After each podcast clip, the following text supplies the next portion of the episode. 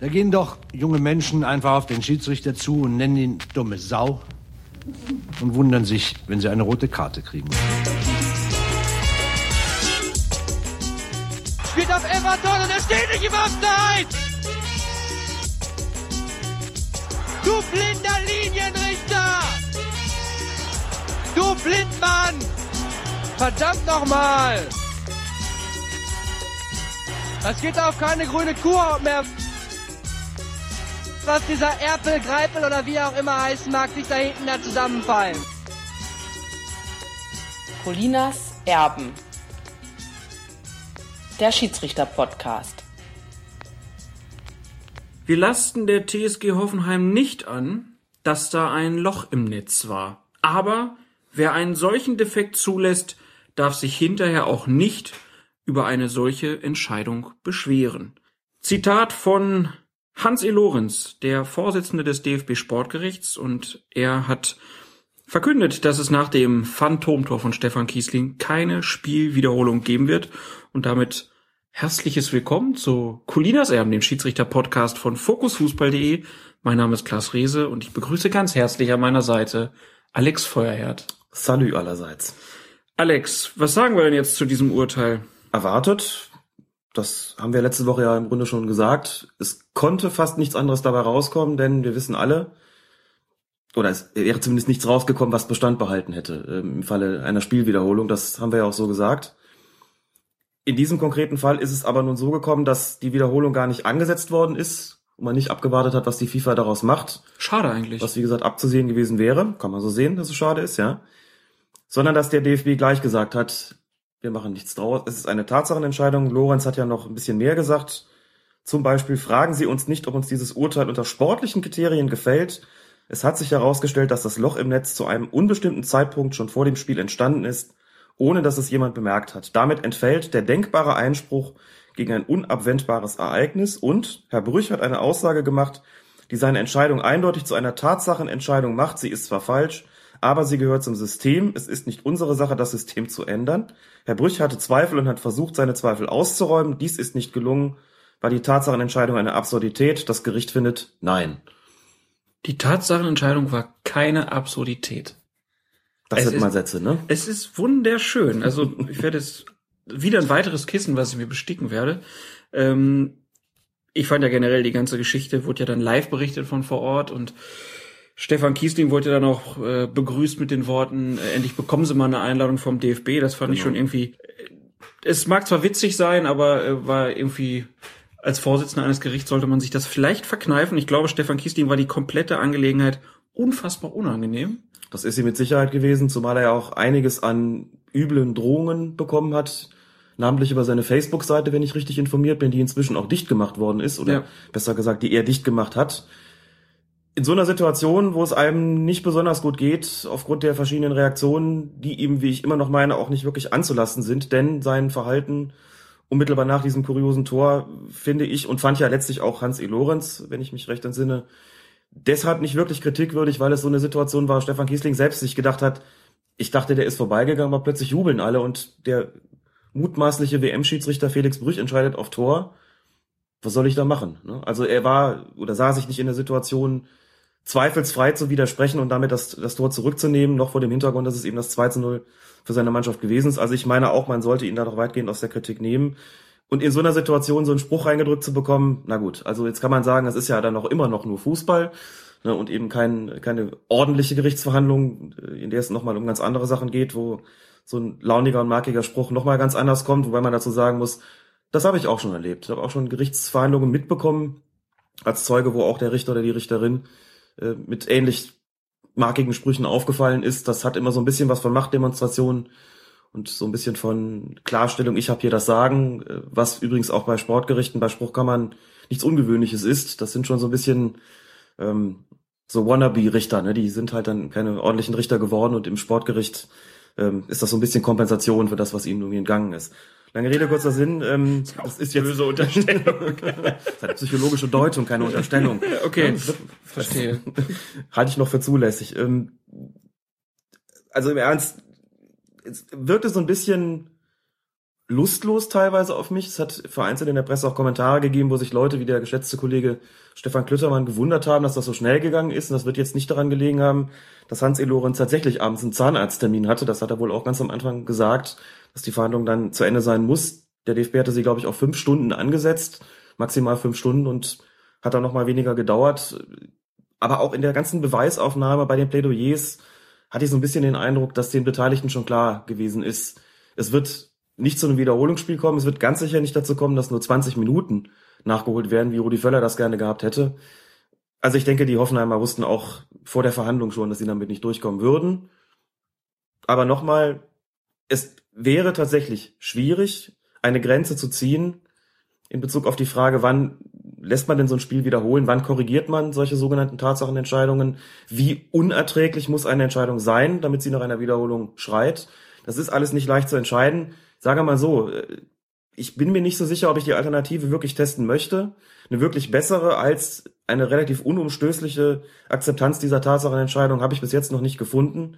Ähm, und die sehr geschätzte Kollegin Svenna Triebler, die bei Twitter unter Bewitched Mind zu erreichen ist, hat auch den schönen Satz geschrieben, irgendwie gefällt mir ja die Doktrin der Unfehlbarkeit des Schiedsrichters. Das ist doch auch wirklich ein schöner Satz, oder? Kommt aufs nächste Kissen. Kommt aufs nächste Kissen. Auf deins auch? Absolut. ich habe mich so ein bisschen noch gewundert, ob die Hoffenheimer vielleicht, nachdem sie ja das Wochenende danach in Hannover, sie hatten ein paar Schiedsrichterentscheidungen für sich. Und ähm, da habe ich mich dann gefragt, naja, ist der Ärger vielleicht nicht mehr ganz so groß? Jetzt hat man ja auch gesagt, nee, wir wollen da jetzt, jetzt haben wir es, jetzt akzeptieren wir. Sie hätten ja noch die Möglichkeit gehabt zu einem Einspruch, den hat man jetzt aber fallen gelassen, die Möglichkeit. Der wäre auch aussichtslos. Glas, Zeit heilt alle Wunden. Auch und gerade bei 1899 Hoffenheim. fünf Euro ins Phrasenschwein. Sicher wird es so sein, dass die Punkte, die man gegen Bayer Leverkusen jetzt nicht zugesprochen bekommen hat, oder besser gesagt, das Wiederholungsspiel, das nicht stattfindet, das hätte dazu führen können, dass man sich die Punkte gegen Bayer Leverkusen dann zurückgeholt hätte. Die Punkte hat man jetzt in Hannover eingefahren in einem Spiel, in dem man vielleicht nicht unbedingt damit gerechnet hat von Hoffenheimer Seite, dass man es gewinnt. Keiner mit gerechnet. Es hat keiner damit gerechnet. Du am allerwenigsten, genau. Das ist sicherlich richtig, dass der Ärger dann noch ein bisschen stärker verraucht ist, aber äh, jetzt mal ganz im Ernst, klar, je mehr Zeit vergeht, umso äh, stärker gerät das irgendwie ins Hintertreffen. Ich muss aber auch nochmal sagen, ich fand die Reaktion der Hoffenheimer schon unmittelbar nach dem äh, anerkannten Tor, unmittelbar nach dem Spiel eigentlich sehr gut. Es ist mir nicht zum ersten Mal aufgefallen, dass Markus Gistol ein besonderer Trainer ist, wie ich finde, der sich wirklich die gröbsten Ausraster spart, muss jetzt wirklich auch leider sagen, wenn man das vergleicht mit dem Sportdirektor von Hannover 96, mit, mit Duffner, der ein paar sehr unschöne Sachen gesagt hat, dem gegenüber, egal was man von dem Verein sonst halten mag, sind die Reaktionen von Hoffenheimer Seite oft sympathisch und besonnen. Gerade wenn es um Schiedsrichterentscheidungen geht, da muss man schon sagen, sie hatten in dieser Saison einige, die etwas unglücklich ausgefallen sind. Sie haben es immer vermieden, daraus irgendeine eine generelle Schlussfolgerung zu ziehen oder immer sowas zu behaupten, wir sind immer diejenigen, die darunter zu leiden haben, etc. pp. Das hat man von Hoffenheim nicht gehört, das finde ich gut und das finde ich auch bemerkenswert. Wo du es gerade schon angesprochen hast, es gab da ja eine Äußerung von Herrn Duffner direkt nach dem Schlusspfiff, mhm. auch in verschiedenste Mikrofone. Und das bringt uns doch jetzt mal direkt zum zehnten Bundesligaspieltag hier bei Colinas Erben. Dass wir uns heute nicht äh, in, jeden, in jeder Situation gut behandelt fühlen. Ich glaube, das kann jeder nachvollziehen. Also ich zumindest. Und da bleibe ich auch dabei. Ich fand das eine ausgesprochen schlechte Schiedsrichterleistung, unter der wir heute brutalst zu leiden hatten. Und äh, bei mir hat sich einfach das Gefühl eingeschlichen von der ersten Sekunde an, dass man dann ein bisschen was gut tun wollte, was unserem Gegner in der Vergangenheit passiert ist. Und da waren wir heute das Opfer. Und so sehen wir uns auch. Und äh, das kann man auch mal sagen. In der generell machen wir das nicht, aber heute fühle ich uns fühlen wir uns eklatant benachteiligt. Tja, da war der Herr Dufner außer Rand und Band. Vielleicht wollte er ein bisschen davon ablenken, dass er es nicht geschafft hat, eine ordentliche Spielberechtigung für seinen Kapitän Steven Chirunolo zu besorgen und dann auch noch die Journalisten belogen hat in der SMS und behauptet hat, dass der Mann Hexenschuss hatte. Oh. Kam dann hinterher raus, aber so konnte er sich dann über den Schiedsrichter aufregen. Mittlerweile wurde er da auch ein bisschen gedeckelt vom Präsidenten Martin Kind. Aber so generell, das wirkt schon äußerst unsouverän, wenn sich da ein Manager hinterher so hinstellt. Also haben wir schon öfter gehabt, auch bei Rudi Völler zum Beispiel und gibt ja noch zig andere Beispiele. Irgendwie wirkt das jedes Mal wie so ein Kind, dem man die Schaufel weggenommen hat. Ja, und was mir nicht gefällt an solchen Aussagen ist ganz einfach auch, das gibt's von Fanseite aus natürlich auch, wobei sich Verantwortliche ja in der Hinsicht dann schon noch ein bisschen davon abheben sollten, dass so gleich so ein was zurecht konstruiert wird, was äh, man schon in den Rang einer Verschwörungstheorie äh, heben könnte. Einfach zu behaupten, letzte Woche haben sie die Punkte geklaut bekommen, jetzt hat man dafür gesorgt, dass der Schiedsrichter ihnen äh, da gut gesonnen ist, das geht einfach nicht. Das, so läuft das natürlich nicht. Das ist auch nicht so. Da springt auch kein Tobias Stieler oder jemand anders über den Platz und denkt sich irgendwie, na ja, äh, letzte Woche, das war ja ein bisschen unglücklich, was der Kollege da gemacht hat. Jetzt sorge ich mal dafür, dass es da andersrum läuft, damit wir wieder alle gut miteinander sind. Das funktioniert ja so nicht. Also das muss man Spiel für Spiel sehen. Äh, ist auch vollkommen klar, dass der DFB sich natürlich Gedanken darüber macht, dass sein Schiedsrichter, der in der Folgepartie pfeift, unter besonderer Beobachtung stehen wird dass es hier der Fall gewesen ist, hätte sich Tobias Stehler sicherlich auch anders gewünscht. Was man mit Sicherheit sagen kann, ist, dass es nicht so gewesen ist, dass er sich überlegt hat, was kann ich jetzt tun, äh, damit die Hoffenheimer äh, besänftigt sind im Vergleich zu, oder, oder gemessen an der, der Entscheidung, die der Kollege Brüch eine Woche vorher getroffen hat. Also das ist Unsinn da, das Gegenteil zu behaupten und der Sache auch wirklich nicht, nicht förderlich, wenn es ein hochrangiger Funktionär eines, eines Vereins tut. Insofern mag ich solche Äußerungen überhaupt nicht. Wenn Fans das in der Erregung tun, ist das okay, aber nicht, wenn es Funktionäre nach dem Spiel tun. Vor allem, weil die Wirkung ja auch eine ganz andere ist, hat man dann hinterher auch gesehen, was dann so passiert ist. Zum Beispiel auf der Facebook-Seite von 96, da gab es dann wüste Beschimpfungen Richtung Schiedsrichter ja. und da hat man dann irgendwann auch ein Einsehen gehabt und hat die Formulierung ein bisschen abgeschwächt, auch weil man sich dann hinterher die Bilder scheinbar nochmal angeguckt hat und gesehen hat, na ja, nur falsch hat er nicht gelegen. Wir gehen das jetzt ja. das Ganze jetzt einfach mal durch. Zehnte Minute, Foul von Schulz an Modest, das äh, der Schiedsrichter innerhalb oder außerhalb des Strafraums zu bewerten hatte. Ähm, gehen wir erstmal überhaupt in die Szene rein. Es gab einige, die sagen, na, der Modest, der geht da aber mit vollem Körper in den Schulz rein und dadurch findet das Foul erst statt. Was sagst du zu der Diskussion? Ich würde die beiden Aktionen voneinander trennen. Ich hatte nicht den Eindruck, dass das Foul von Schulz sozusagen durch den Körpereinsatz von Modest ausgelöst worden ist. Man kann darüber diskutieren, ob es ein Foul gewesen ist. Ich meine, dass es ein Körpereinsatz ist, der noch legal gewesen ist. Voller Körpereinsatz fände ich auch zu viel. Sie lag für mich eigentlich kein strafwürdiges Stoßen vor. Dass sich dann unmittelbar danach dann ein Foulspieler gibt von Schulz, ist natürlich unglücklich, wenn man so eine Aktion hat. Mag man als Schiedsrichter übrigens auch gar nicht, dass man so eine erst einen Zweikampf hat, den man zu beurteilen hat, hat der eine möglicherweise gestoßen, war der Körpereinsatz zu hart. Man entscheidet sich, das laufen zu lassen, den unmittelbar danach passiert eine Geschichte, die wirklich zweifelsfrei ist. Also das ist ein Foulspiel gewesen, stellt sich nur die Frage innerhalb oder außerhalb. Bisschen doof gelaufen, weil man klar weiß, dass im nächsten Moment der Protest des Spielers kommen wird. Der sagt, ich bin doch gefault worden. Ach, und jetzt soll es auch noch ein Elfmeter sein. Ist doch außerhalb noch.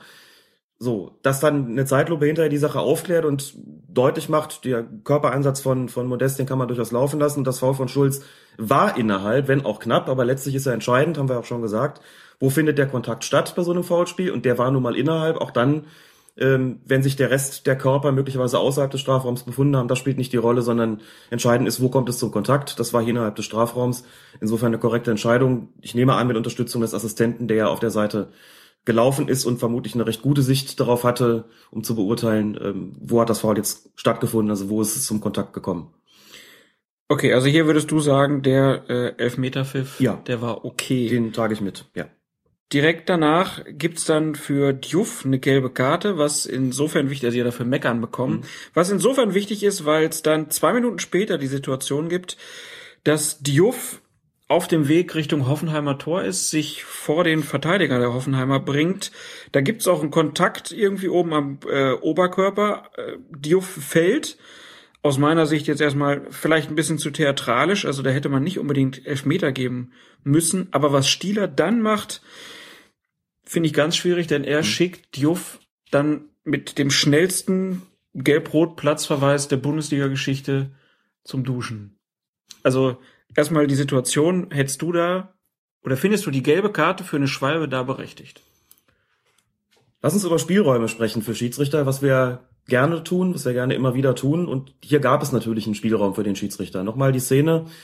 Das ist eine Aktion gewesen gegen Diouf, die aus meiner Sicht weder eine Schwalbe noch ein Strafstoß gewesen ist. Muss dazu sagen, ich habe aber auch ein paar Zeitlupen dafür gebraucht.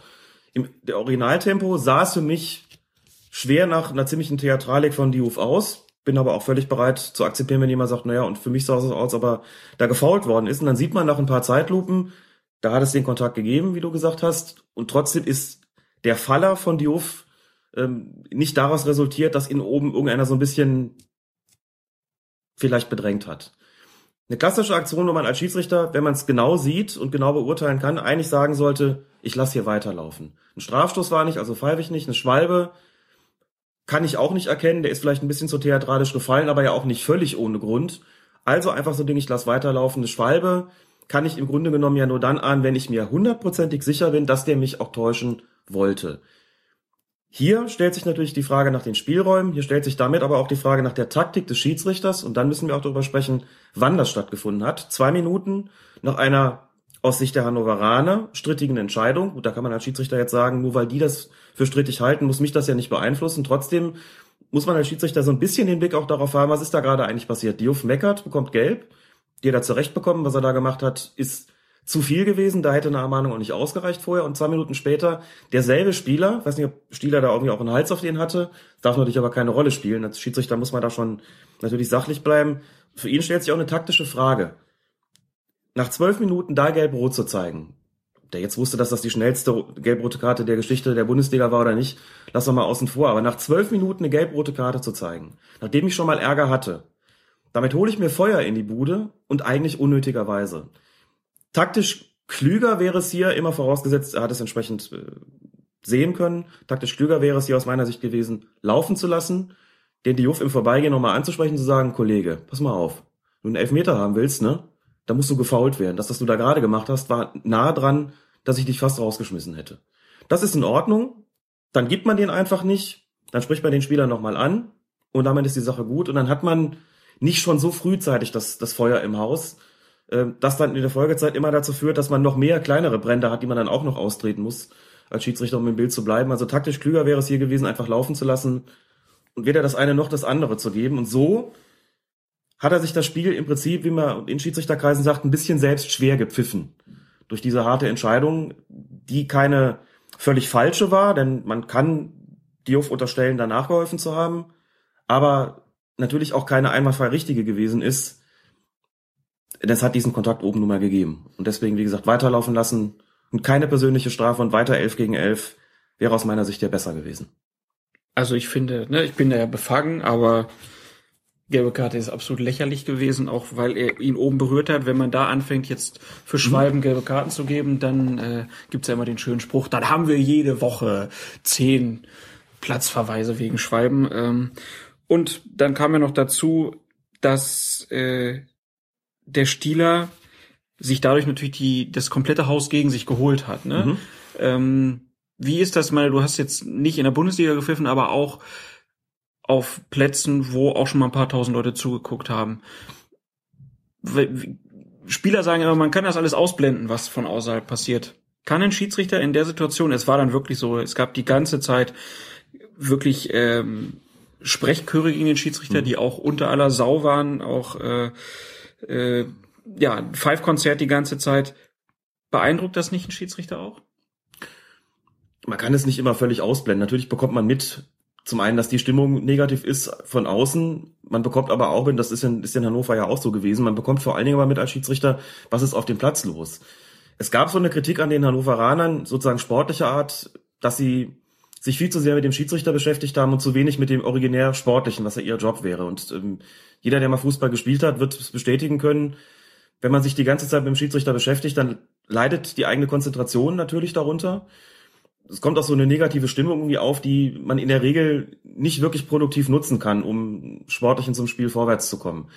Aber das müssen die Hannoveraner mit sich selbst ausmachen. Was den Schiedsrichter betrifft, ist es so, es gibt natürlich sehr unterschiedliche Charakteren von, von Referees. Die einen werden vielleicht, wenn sie permanent bedrängt werden, irgendwann weich gekocht und sagen, na gut, dann entscheide ich jetzt auch mal was für den Verein, äh, damit die mich mal wieder in Ruhe lassen hier, damit sie mir ein bisschen wieder von der Pelle wegrücken. Dann gibt's den Typus Schiedsrichter, der sagt, nö, wenn er mich so bedrängt, dann kriegt er jetzt erst recht nichts mehr von mir. Diese Typenbezeichnungen hat man aber natürlich eher in den unteren Klassen, wo, sagen wir mal, ein äh, gewisses Maß an Will Willkür dann doch mehr äh, anzutreffen ist als in der ersten Bundesliga. man tut sich aber keinen Gefallen mit so einem Dauerprotest. Also dem Schiedsrichter bei jeder kleinen Entscheidung auf den Füßen zu stehen, wird mit Sicherheit nicht dazu führen, dass er irgendwann mal, dass man ihn irgendwann mal für sich einnimmt. Und auch der Versuch, den irgendwann mal zu einer Konzessionsentscheidung zu bringen, ich würde fast schon Diouf sowas unterstellen.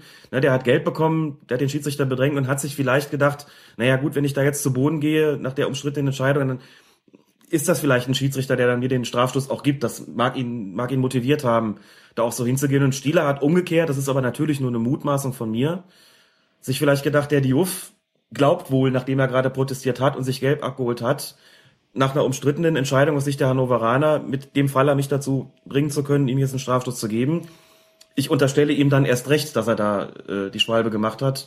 Also das ist jetzt, wie gesagt, ein Gedankenspiel, aber das mag auch eine Rolle gespielt haben bei der Entscheidungsfindung.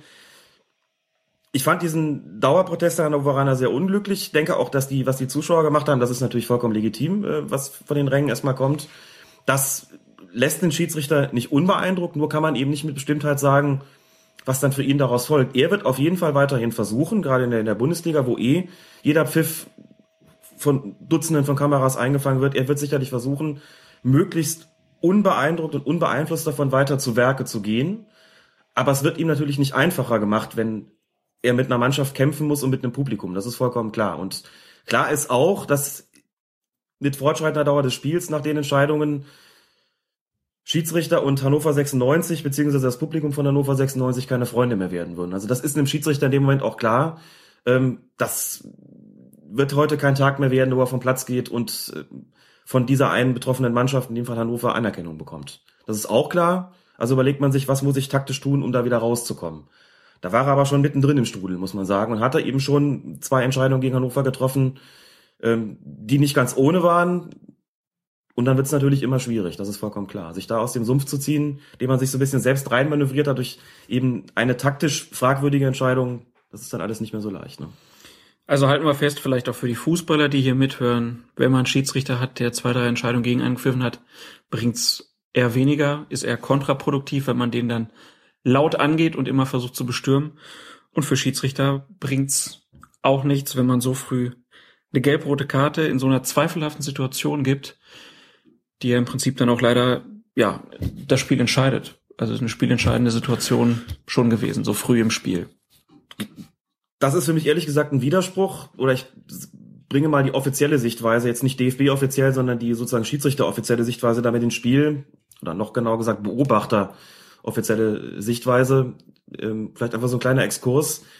Die Schiedsrichterbeobachter bekommen schon auch mit auf den Weg. Macht euch mal Gedanken bei den Entscheidungen, die der Schiedsrichter trifft und die ihr dann anschließend zu beurteilen habt. Macht euch mal ein paar Gedanken darüber, was von denen welchen Einfluss aufs Spiel hatte. Und von spielentscheidenden Fehlern spricht man eigentlich eher dann, wenn dem Verein wenig Zeit bleibt, das noch zu korrigieren. Das ist vollkommen klar, dass wenn man lange Zeit mit 10 gegen 11 spielen muss, dass das ein Nachteil für die Mannschaft ist und ihre Chancen schmälert, zum Spiel zu gewinnen. Aber originär spielentscheidend ist tatsächlich eher ein falscher Pfiff in der 85. Minute, der der Mannschaft sozusagen die Chance nimmt, das noch wieder auszubügeln. Also deswegen ist es hier eher so, dass man offizieller, von offizieller Seite nicht von einem spielentscheidenden Fehler sprechen würde. Aber natürlich war er in gewisser Weise richtungweisend, denn wie gesagt, 10 gegen 11, dann immerhin noch 78 Minuten ist natürlich schwer. Ist eher selten, dass man das Spiel noch dreht. Klar. Wobei man, wenn man sich dann, wie gesagt, mit 10 gegen 11 noch, wenn man dann mit 10 gegen 11 noch seine Kraft darauf verwendet, vor allem beim Schiedsrichter zu protestieren, dann wird das erst recht nichts. Ja, aber Stiele hat dann ja halt auch noch mal einen Bock geschossen aus meiner Sicht, denn vor dem 4-1 gibt's aus meiner Sicht einen Foul von Firmino an Marcelo und das, wenn er das gepfiffen hätte, hätte der Marcelo sich auch gar nicht so aufgeregt. Wie er sich dann aufgeregt hat, das war natürlich auch äh, Quatsch. So als äh, Hobby-Lippenleser würde ich jetzt ein dreifaches Fuck you vermuten, was er dem Schiedsrichter aus nächster Nähe ins Gesicht äh, gegeben hat. Ähm, ich weiß nicht, ob das in Brasilien sowas heißt wie gib mir die rote Karte oder so, keine Ahnung. Aber ähm, das Foul vorher von äh, Firmino, siehst du das genauso für ich, wie ich? Hätte man das pfeifen müssen? Ich denke, man hätte es pfeifen sollen. Von Bock möchte ich da ehrlich gesagt nicht sprechen, weil es auch so ein Grenzfall gewesen ist. Ne? Firmino setzt seinen Körper da auch ein und meiner Ansicht nach ähm, in stärkerem Maß, als es zum Beispiel vor dem, äh, vor dem ersten oder vor dem Strafstoß bei Modeste der Fall gewesen ist. Ähm, er greift bei Marcelo auch so ein bisschen ins Trikot und dass der dann anschließend ausgleitet und den Zweikampf nicht mehr gewinnen kann, hat schon was mit dem Körpereinsatz zu tun, ähm, den Firmino da an den Tag legt. Denke auch da im Rahmen der, der Spielräume wäre es sinnvoll gewesen, das Ding abzupfeifen. Klar wäre das folgende dann nicht mehr passiert, wobei ich da auch nicht geneigt bin, Marcelo in Schutz zu nehmen, denn man kann protestieren beim Schiedsrichter, das ist das eine, aber ihn zu beleidigen und ich habe das auch so gesehen wie du, also wenn man ihm so ein bisschen auf die Lippen guckt, wir sind beides keine Experten, aber ich habe dasselbe äh, daraus gesehen, das würde dann auch erklären, warum er gleich drei Spiele bekommen hat, denn das ist natürlich obszön. Also eigentlich ist es zwar ein, ein sehr populärer Fluch, fuck you natürlich, aber das dreimal dem Schiedsrichter aus nächster Nähe ins Gesicht zu brüllen und auch eine sehr aggressive Körperhaltung einzunehmen, hat dann offensichtlich äh, die Instanzen dazu gebracht, ähm, die Sperre zu erhöhen. Ähm, interessant in dem Zusammenhang auch, dass Hannover auch das akzeptiert hat, also gar nicht versucht hat, über den Einspruch vielleicht noch ein Spiel weniger da rauszuschlagen, sondern drei Spiele sind akzeptiert worden. Und das nicht ganz ohne Grund. Das wird also schon recht ausfallend gewesen sein. Also ja, das, ähm, den Körpereinsatz von Firmino hätte man wohl abpfeifen sollen. Auch da muss ich dazu sagen, das ist bei mir Zeitlupenwissen. Als ich die Szene in der Originalgeschwindigkeit gesehen habe, hatte ich den Verdacht ehrlich gesagt nicht. Der sitzt plötzlich auf dem Hosenboden, also Marcelo, und plötzlich fällt das Tor und dann beschwert er sich und man sieht in der Zeitlupe, ja, ist ein Körpereinsatz gewesen, der möglicherweise schon die über die Grenze der Legalität hinausgegangen ist.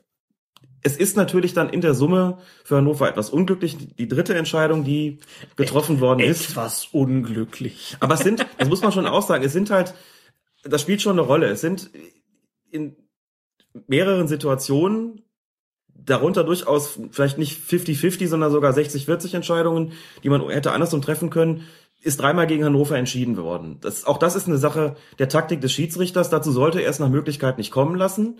Das heißt, er sollte von seinem Ermessensspielraum dahingehend Gebrauch machen, dass dann eben in einer, in einem Grenzfall auch mal für die andere Mannschaft entschieden wird. Aber man muss als Schiedsrichter natürlich auch die Entscheidung in Sekundenbruchteilen treffen, hat das möglicherweise gar nicht mehr auf dem Schirm. Man muss den Grenzfall ja auch erstmal erkennen. Man muss den Grenzfall erstmal, und das ist das, das Entscheidende daran, vollkommen richtig, erstmal als solchen erkennen.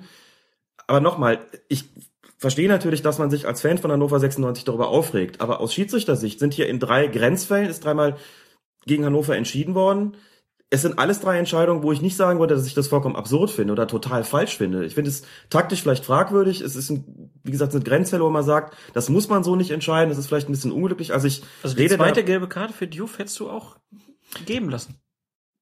also ist, das war doch keine Schwalbe. Es ist keine, es ist wie gesagt keine Schwalbe gewesen und kein und kein Strafstoß. Es ist für mich ein Grenzfall gewesen, also da wo ich kann sagen man kein Gelb geben. Wenn es keine Schwalbe war, kann ich kein Gelb geben.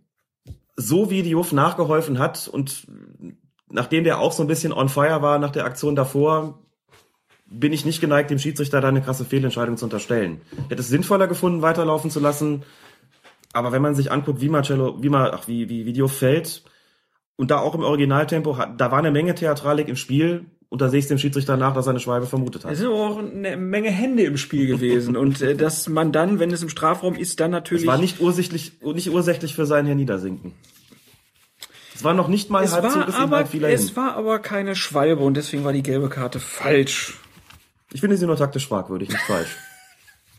Gut, wir haben hier einen Dissens, liebe Hörerinnen und Hörer. ähm, lass uns aber trotzdem noch mal kurz über Stieler sprechen. Der ist ja nun ganz frisch FIFA-Schiedsrichter geworden. Mhm. Ähm, aus Sicht von ähm, Patrick, der den Schiri-Check fürs Box macht, mit dem wir ja auch schon mal gesprochen haben, war das schon eine ziemliche Überraschung, weil in seinem Schiri-Check war Stieler letzter in der letzten Saison. Er hat dann geschrieben, er fiel auf durch hohe Fehleranfälligkeit und mangelnde Souveränität. Ähm, hatte dann in dieser Saison auch schon ja schwierige Partien oder sch schwierig zu deutende Partien. Äh, das war zum Beispiel Hoffenheim gegen Freiburg, wo er dann ja ganz richtig den Saliovic nach dem Elfmeter runtergeschickt hat. Dann Coquelin mit Gelbrot und ähm, Memedi ähm, nochmal wegen Beleidigung. Wegen Schiedsrichterbeleidigung. Äh, wegen wegen mhm. Rot, da war eigentlich alles richtig. Mhm. Es sieht natürlich dann nur immer in der, in der Statistik von so einem Schiedsrichter blöd aus. Vier Bundesligaspiele gepfiffen, dreimal Rot, zweimal Gelb-Rot, mhm. 20 Mal Gelb.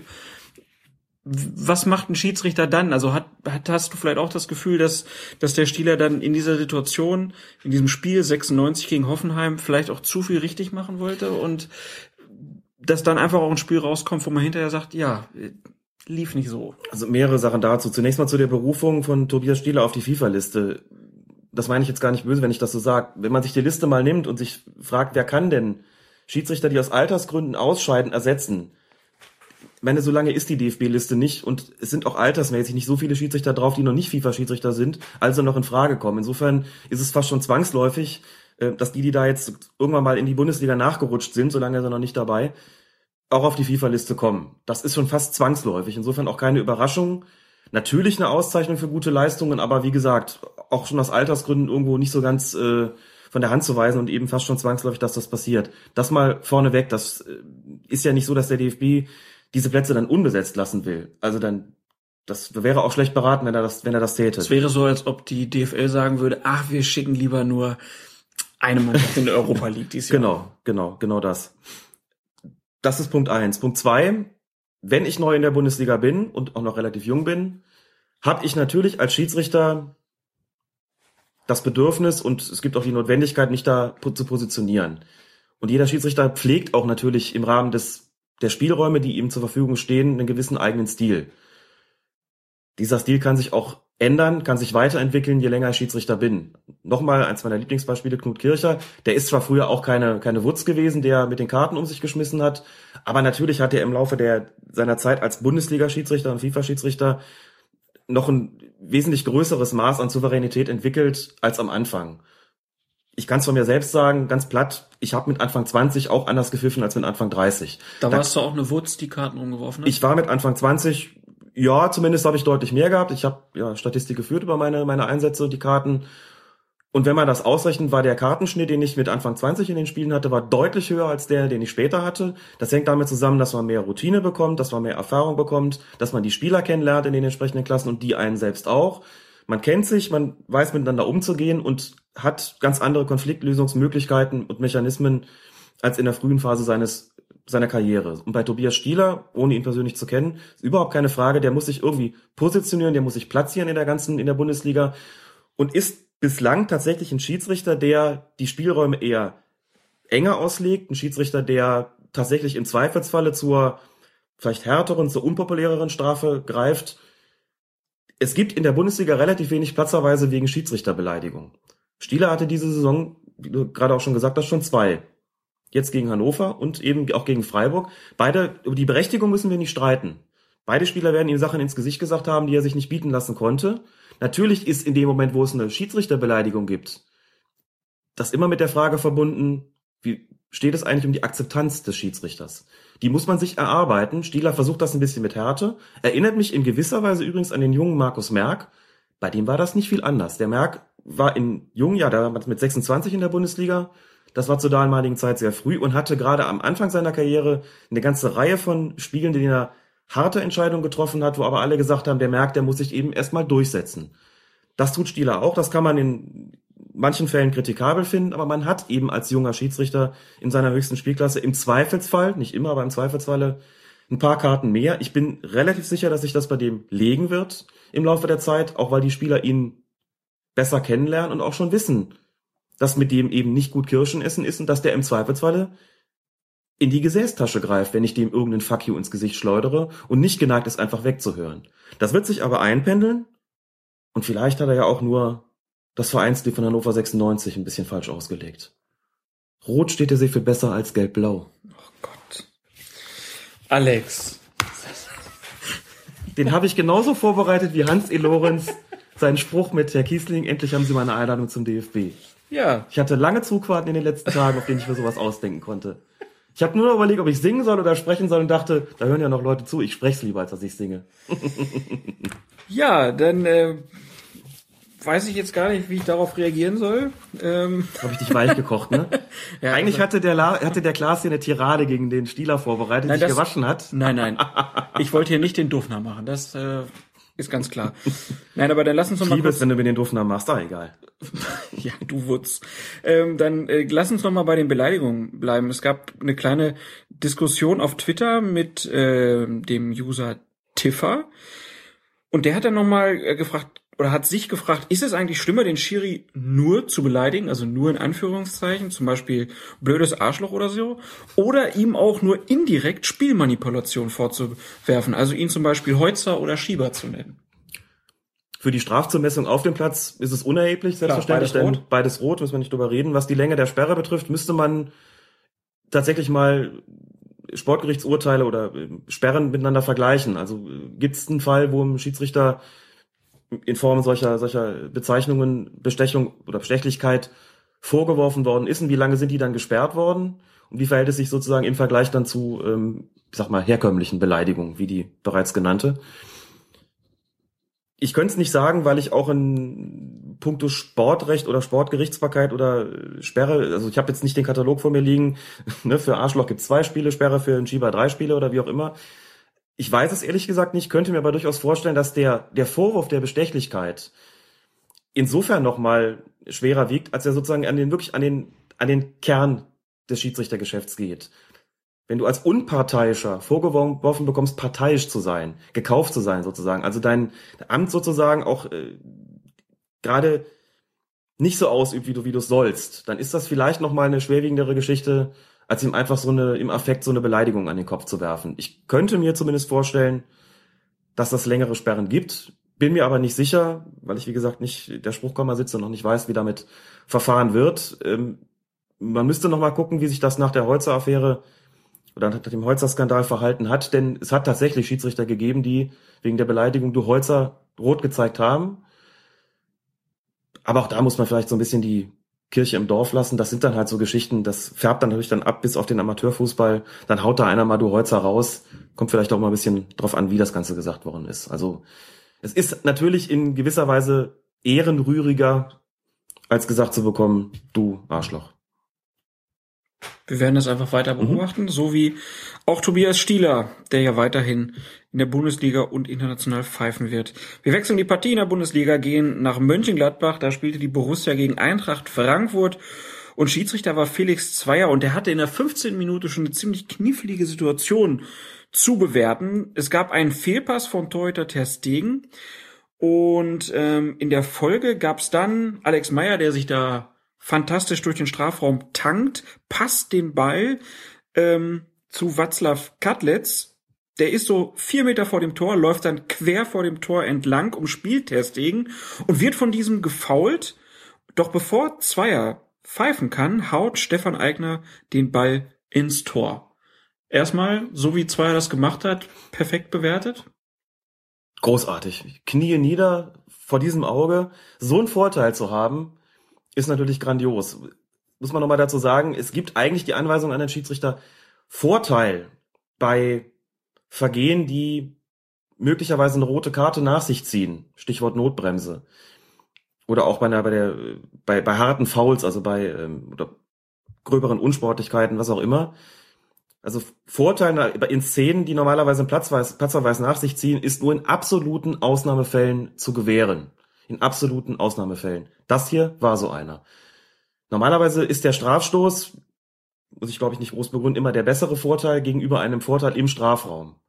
Wenn aber in dem Moment klar wird, dass der Ball frei zu spielen ist und da steht ein Mitspieler des Gefaulten und kann den Ball aus nächster Nähe ins Tor hauen, ist es natürlich die deutlich beste Idee, das Tor dann zu geben. Was hätte er denn machen sollen?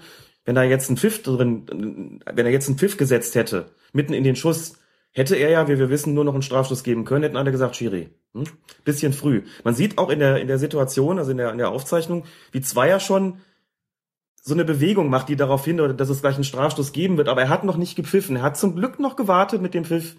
Was passiert jetzt? Hat es vielleicht auch einfach so ein bisschen im Gespür gehabt, da könnte noch was passieren. Und dann fällt das Tor und die Frankfurter gucken auch so ein bisschen ungläubig so, ist das jetzt ein Tor? Da gibt's jetzt einen Strafstoß und Zweier deutet zur Mitte lächelt noch den gefaulten Cutlets an und der lächelt zurück und erklärt ihm, na gut, mehr als ein Tor kann ja nicht fallen. Also der perfekte Vorteil in einer absoluten Ausnahmesituation, was das Thema Vorteil betrifft. Grandios. Ähm, ist man als Schiedsrichter auch immer stolz darauf, sowas gesehen zu haben und gibt auch mit Sicherheit nochmal ein extra Zehntel vom Beobachter, bin ich ganz sicher. Also nach dem Phantomtor hat Felix Zweier ja. wieder gezeigt, dass er einer der besten in Deutschland ist. Es gab dann aber von einigen Hörern die Frage, warum gibt's da kein Rot gegen Testigen? Das ist doch eine Notbremse. Oder erstmal die Frage, war es überhaupt eine Notbremse? Wir sprechen mal kurz darüber, ob es überhaupt eine Notbremse war. Ich habe spontan auch gesagt, ja. Wenn man sich die Szene nochmal anguckt, sieht man, das ging ja alles sehr schnell im Strafraum, dass, wie du schon gesagt hast, ähm, Cutlets läuft so ein bisschen parallel zur, zur 5-Meter-Raumlinie, zur Torraumlinie, also zieht im Prinzip mit dem Ball am, an Testegen vorbei, aber eben nach außen. Jetzt sagt man normalerweise bei anderen Strafraumsituationen, wenn der Spieler nicht mittig aufs Tor zuzieht, sondern nach außen, spricht man eigentlich nicht mehr von der Notbremse, weil die Hundertprozentigkeit der Torchance dann nicht mehr gegeben ist. Hier würde ich sagen, möglicherweise einen Grenzfall, denn wäre ohne das Foul an Testegen vorbei gewesen, hätte er dann noch eine kleine Drehung machen müssen und den Ball ins Tor schießen können. Er war sehr, sehr nah dran und auch im Grunde genommen unbedrängt von dem Gladbacher. Also würde ich dann doch in diesem Fall dazu neigen zu sagen, ja, wenn der Ball, also wenn hier kein Vorteil gewährt worden wäre, hätte es nicht nur einen Strafstoß geben müssen, sondern auch einen Platzverweis wegen Notbremse. In dem Moment, wo der Schiedsrichter Vorteil gibt und der Ball dann noch ins Tor geschossen wird, ist der Tatbestand Notbremse hinfällig, obsolet, weil es ja nicht eingetreten ist. So, jetzt eine kleine Einschränkung, wenn das Foul an sich bei einer Notbremse so brutal ist, dass man sagt, das muss per se eine rote Karte geben. Nicht, weil es eine Notbremse ist, sondern weil es ein brutales Foul war. Dann kann man keine Abstufung treffen. Dann würde es auch eine rote Karte geben, wenn danach ein Tor fällt. Das ist hier aber nicht gegeben gewesen. Das Foul war nicht brutal. Das Foul war effektiv, insoweit es Cutlets daran gehindert hat, den Ball ins Tor zu schieben. Aber durch den Vorteil ist genau dieser, diese Notbremsensituation aufgehoben worden. Deswegen war vollkommen klar, in dem Moment, wo das Tor fällt, wo der Vorteil gewährt worden ist und das Tor fällt, kann es keine rote Karte wegen der Notbremse mehr geben. Worüber wir reden können, ist, ob es hier vielleicht Gelb geben müsste. Wir haben mal gesagt bei einer Erklärung zu diesen Notbremsensituationen, wenn dann ein Vorteil gewährt wird, geht man sozusagen eine Etage tiefer. Das ist zum Beispiel der Fall, wenn ein Spieler versucht, den Ball ähm, mit der Hand aufzuhalten, der ansonsten ins Tor gegangen wäre und der Ball geht aber dann auch ins Tor. Das heißt, die unsportliche Absicht des Handspiels wird nicht wirksam. Dann sagt man, dann gibt man da nicht mehr rot, weil das Tor ja nicht verhindert worden ist. Dann gibt man gelb, mhm. weil die unsportliche Absicht an sich noch gegeben gewesen ist. In dieser Situation ist die Frage, was ist das für ein Foul gewesen? Ist das ein Foul, wo man sagt, von der, vom Grad der, der Härte oder der Unsportlichkeit ist es eigentlich gelbwürdig an sich? Dann könnte man gelb geben. Der Automatismus, dass es hier sozusagen eine, eine, eine Unsportlichkeit ist, und man geht eine Stufe tiefer, war nicht unbedingt gegeben, weil der Stegen versucht hat, den Ball zu spielen. Er hat es nicht geschafft. Insofern wäre es, wie gesagt, auch eine Notbremse gewesen, wenn der Ball nicht ins Tor gegangen wäre. Aber es war im Kampf um den Ball und insofern, tja, ist die Frage, muss es zwingend gelb geben? Ich meine, nicht, nicht unbedingt. Wichtiger war mir hier ohnehin, dass der Vorteil und das Tor gegeben worden ist. Ein Fehler wäre es auf jeden Fall nicht gewesen, das Ding auch noch zu verwarnen, zu sagen, Junge, du hast Glück gehabt, du hast es versucht, ihn umzunieten, deswegen du hast das ja auch geschafft. Du hast nur Glück gehabt, in Anführungszeichen, dass hinterher ein Tor gefallen ist, ein Gegentor gefallen ist. Das bewahrt dich vor dem Platzverweis, aber nicht vor einer Verwarnung. Also ich neige dazu zu sagen, eine Verwarnung hätte es hier geben sollen. Aber wie gesagt, wichtiger ist mir darauf zu hin, hinzuweisen, wie großartig die, das Auge von Felix Zweier hier gewesen ist. Das also, klingt einem nicht immer. Ein Lob von Colinas Erben für Felix Zweier an dieser Stelle. Und ich glaube, die Szene haben wir dann auch ausführlichst geklärt und kommen dann zum Derby Schalke 04 gegen Borussia Dortmund und da gab's ja einen Elfmeter, der denke ich unstrittig war. Ja. Foul von Subotic. Und da wurde diskutiert bei Ina Steinbach vom Fernseher. Wir diskutierten gerade, warum bekommt Subotic eigentlich trotz Elver keine Karte? Also hier sozusagen die Verknüpfung, wenn ich einen Foul mache, das zu einem Elfmeter führt, muss ich dann gelb geben. Diese Zwangsläufigkeit besteht in der Tat nicht. Es stellt sich immer die Frage, was ist das für eine Art von Foul gewesen? Ist es, also rechtfertigt ist sozusagen schon von der, vom, vom Härtegrad her eine Verwarnung oder macht es eine Verwarnung notwendig, ja oder nein? Das ist ja auf keinen Fall der, so gewesen, denn er kam einen Tick zu spät, er hat den Schalker leicht berührt, er ist gefallen, der Strafstoß war unstrittig, so, aber es ist auch keine Tormöglichkeit verhindert worden. Also ein Tor ist ohnehin nicht verhindert worden, das wäre ja dann auch rot haben wir gerade nochmal drüber gesprochen. Es ist aber auch keine Torchance verhindert worden, denn er hat den Schalker Passgeber gefault, der den Ball in die Mitte gespielt hat. Ich glaube, da war noch nicht mal ein Schalker, der ihn hätte reinschießen können. Also die gesamte Situation war so, dass es eigentlich ein ganz normales Foul gewesen ist, dass außerhalb des Strafraums keine gelbe Karte nach sich gezogen hätte und weil im Strafraum auch keine Torchance verhindert worden ist, was vollkommen ausreichend hier nur auf den Punkt zu zeigen und eben keine Verwarnung auszusprechen.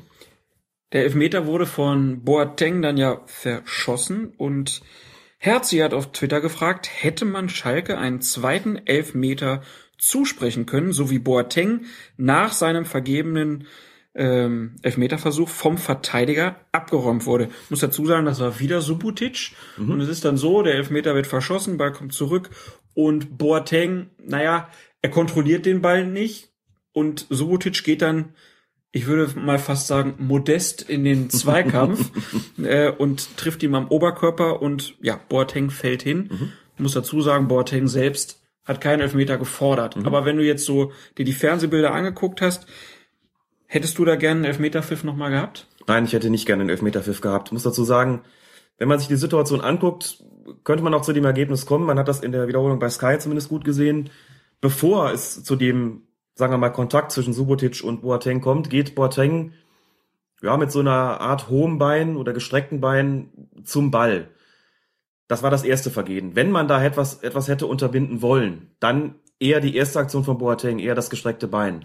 Dann erst kommt der Körperkontakt durch Subotic, eine Aktion, von der ich sage, du ein bisschen unglücklich reingegangen, ähm, nicht unbedingt was Strafstoßwürdiges. Und dann kommt als dritter Punkt noch dazu, und das ist auch eine Geschichte der Taktik, die Knut Kircher auf jeden Fall berücksichtigt haben wird. Man muss mal darauf gucken, wie die Spieler reagieren. Wirklich kein einziger Schalker wollte diesen Strafstoß haben, den zweiten. Boateng selbst liegt auch da, ärgert sich über seine vergebene Chance. Aber da haben wir jetzt ja seit dem Phantomtor gelernt, dass das nur mhm. ein Indiz ja, sein nur kann. ein Indiz, genau. Was ähm, schwierig äh, zu nutzen ist. Natürlich ist das nur ein Indiz, natürlich. macht nur Spaß. Vollkommen klar. Die Frage ist, mache ich als Schiedsrichter das Fass wirklich auf in so einer Situation, wo eigentlich keiner danach ruft? Ich kann natürlich sagen, ich bin der Einzige, der das so gesehen hat, aber nochmal, bevor das dann noch einen zweiten Strafstoß gegeben hätte, hätte es einen Freistoß für die Dortmunder gegeben wegen des gestreckten Beins von Boateng. Ja. Ich weiß jetzt nicht, ob Kircher das entsprechend gesehen hat und sich vielleicht sogar gedacht hat, na gut, der eine streckt's Bein raus, der andere rempelt ihn so ein bisschen um, der Ball geht ins Aus, machen wir beim Abschluss weiter und tun ja keinem weh. Ist eine Möglichkeit, kann ich wie gesagt nicht beurteilen, aber in der Abfolge wäre es dann zur ersten Foul von Boateng gewesen. Deswegen stellt sich die Frage im Grunde genommen auch nicht mit dem Abräumen durch, durch Subotic. Wir hatten ja einmal den Fall, wo es einen Elfmeter hätte geben müssen. Und zwar war das im EM-Finale. Der Frauen. Der Frauen, genau. wo mhm. äh, die deutsche Nationalmannschaft Glück hatte. Ja. Dass es nicht direkt nochmal einen Elfmeter gab. Da hat sich von den Norwegern äh, auch keiner beschwert. Da wäre es ganz klar gewesen, korrekt. Und auch beim ersten Spiel dieser Saison zwischen Bayern und Gladbach hat es ja auch diesen Doppelelfmeter sozusagen gegeben, wegen zweier Handspiele, auch durch einen denselben Spieler. Dominguez was, glaube ich. Ganz genau. Also mal so, mal so entschieden. Und man kann nicht immer auf die Reaktionen der Spieler achten, aber ein wertvolles Indiz in der Arbeit des Schiedsrichters ist es. Und es gibt dann noch mal eine Situation in der 90. Minute, da ist es Mats Hummels, wieder mal Mats Hummels, wieder mal mit der Hand. Mhm. Und man kann fragen, muss es da einen Elfmeter geben? Ich meine, nein. So Warum? wie der Ball in den Strafraum kommt ähm, und wie Hummels hingeht, tritt faktisch dieser Fall ein, von dem wir vor ein paar Wochen schon gesagt haben, dass der DFB als, als Anleitung an seine Schiedsrichter gesagt hat, pfeift da bitte nicht. Das ist nämlich der, wenn der Ball von einem anderen Körperteil des Spielers abprallt und an die Hand geht.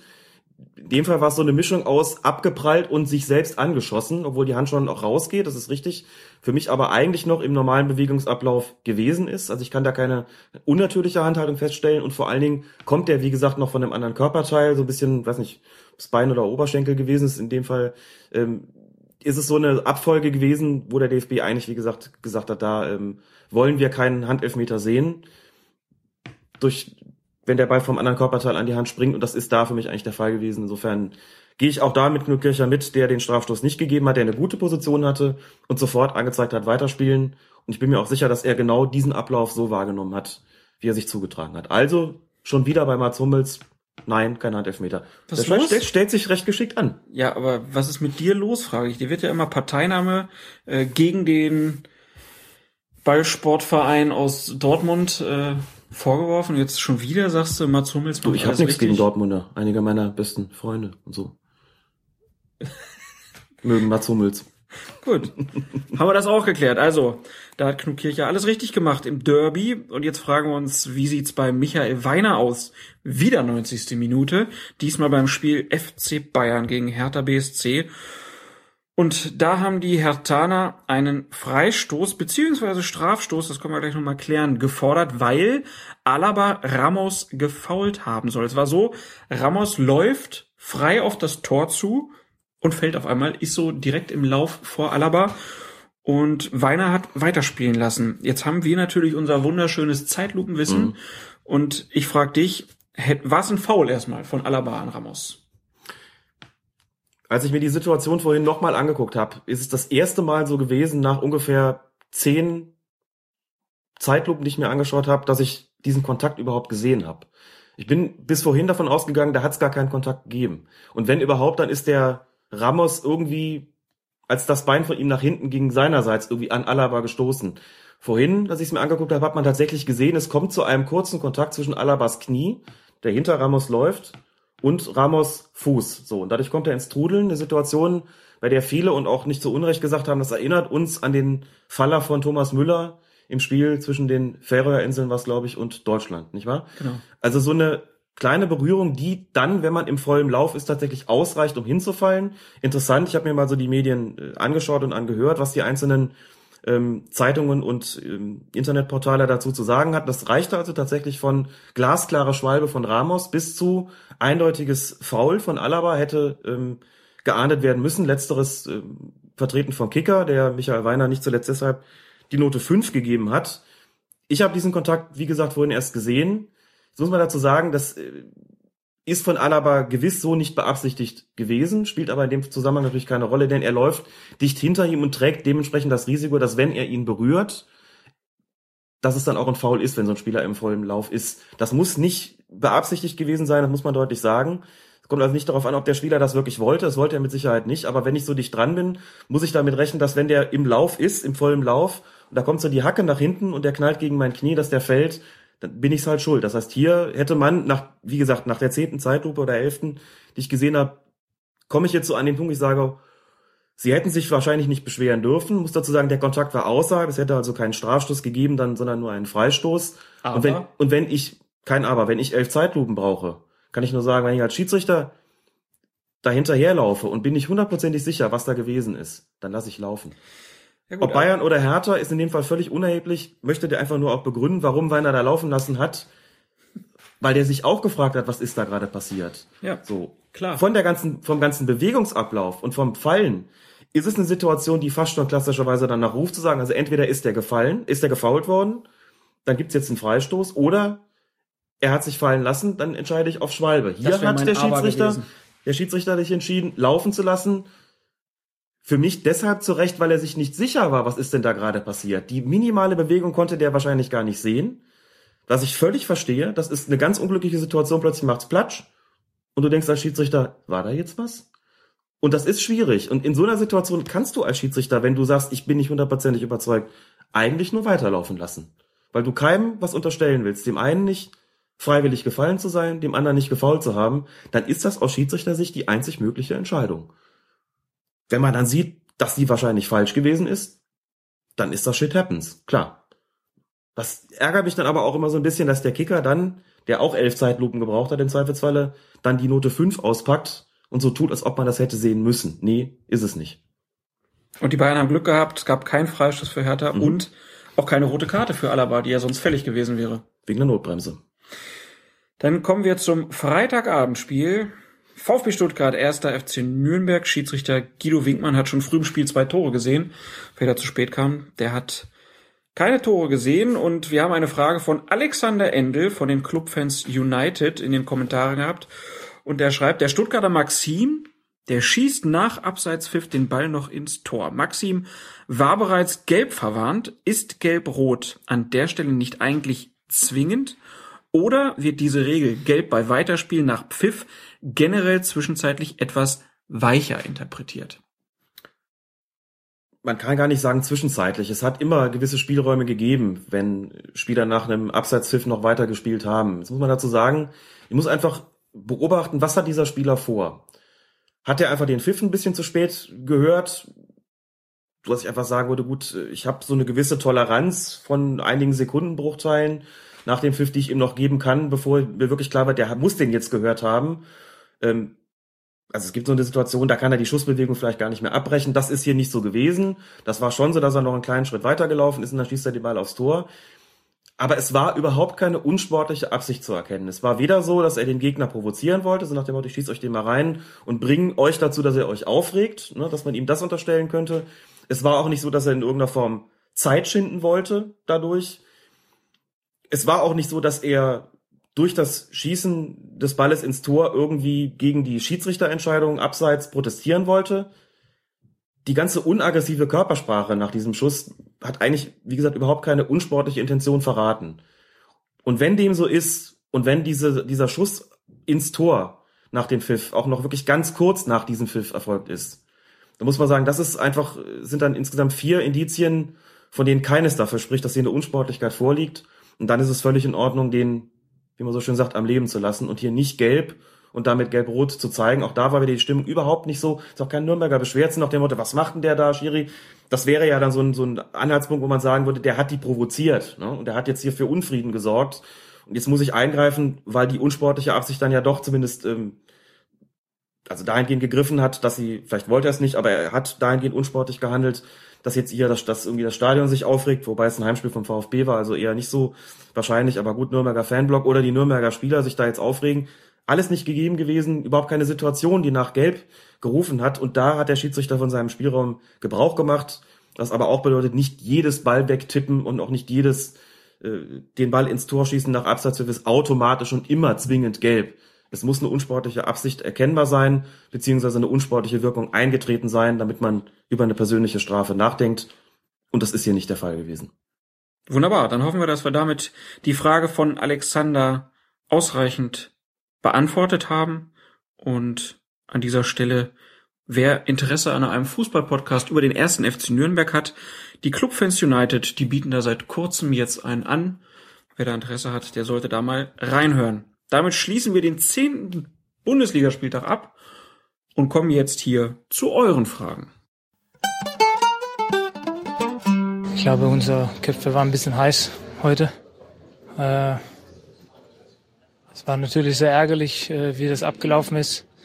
Äh, ich finde, ich glaube, wir alle finden, dass der, dass der Schiri heute ein paar entscheidende Fehler äh, gegen uns gemacht habe. Mehr will ich eigentlich nicht dazu sagen jeder kann ja eine Meinung haben. Wir brauchen ja nicht hier diskutieren, wie schlecht er gepfiffen hat oder wie gut. Äh, eins, äh, eins wissen wir, und das ist, äh, man muss professionell genug sein, um nicht mit den Schiri zu diskutieren, nicht den Schiri schupfen. Äh, das haben wir leider heute nicht äh, so im Griff gehabt. Maria kommt aus Berlin und twittert auch als Maria-Berlin und hat eine aus ihrer Sicht ganz banale Frage zum Schiedsrichteralltag. Ist es eigentlich üblich, dass Spieler gegen Ende des Spiels den Schiri fragen, wie lange noch zu spielen ist? Und gibt der Schiedsrichter dann bereitwillig Auskunft oder darf er das eventuell gar nicht? Doch, die Spieler fragen sehr häufig. Auch mal nach 15 Minuten schon. Und zwar auch nach 15 Minuten. Wenn die Luft schon ausgeht, ne? Wie lange ist denn noch? Oh, so lang noch, Schiri, Alter. Und wenn die Frage früh kommt, dann war meine Antwort eigentlich auch immer, hast du jetzt schon keine Puste mehr? Und die Fragen häufen sich dann tatsächlich zum Ende der jeweiligen Halbzeit, das ist vollkommen richtig. Wie es in der Bundesliga ist, kann ich jetzt nicht sagen. Dort hätte man als Spieler ja die Möglichkeit, einfach auf die Anzeigetafel oder den Videowürfel zu gucken und zu sehen, wie, wie viel ist denn gespielt. Vielleicht äh, tun die Spieler das auch, vielleicht sagen die Schiedsrichter auch, also frag mich doch nicht, guck doch da hoch.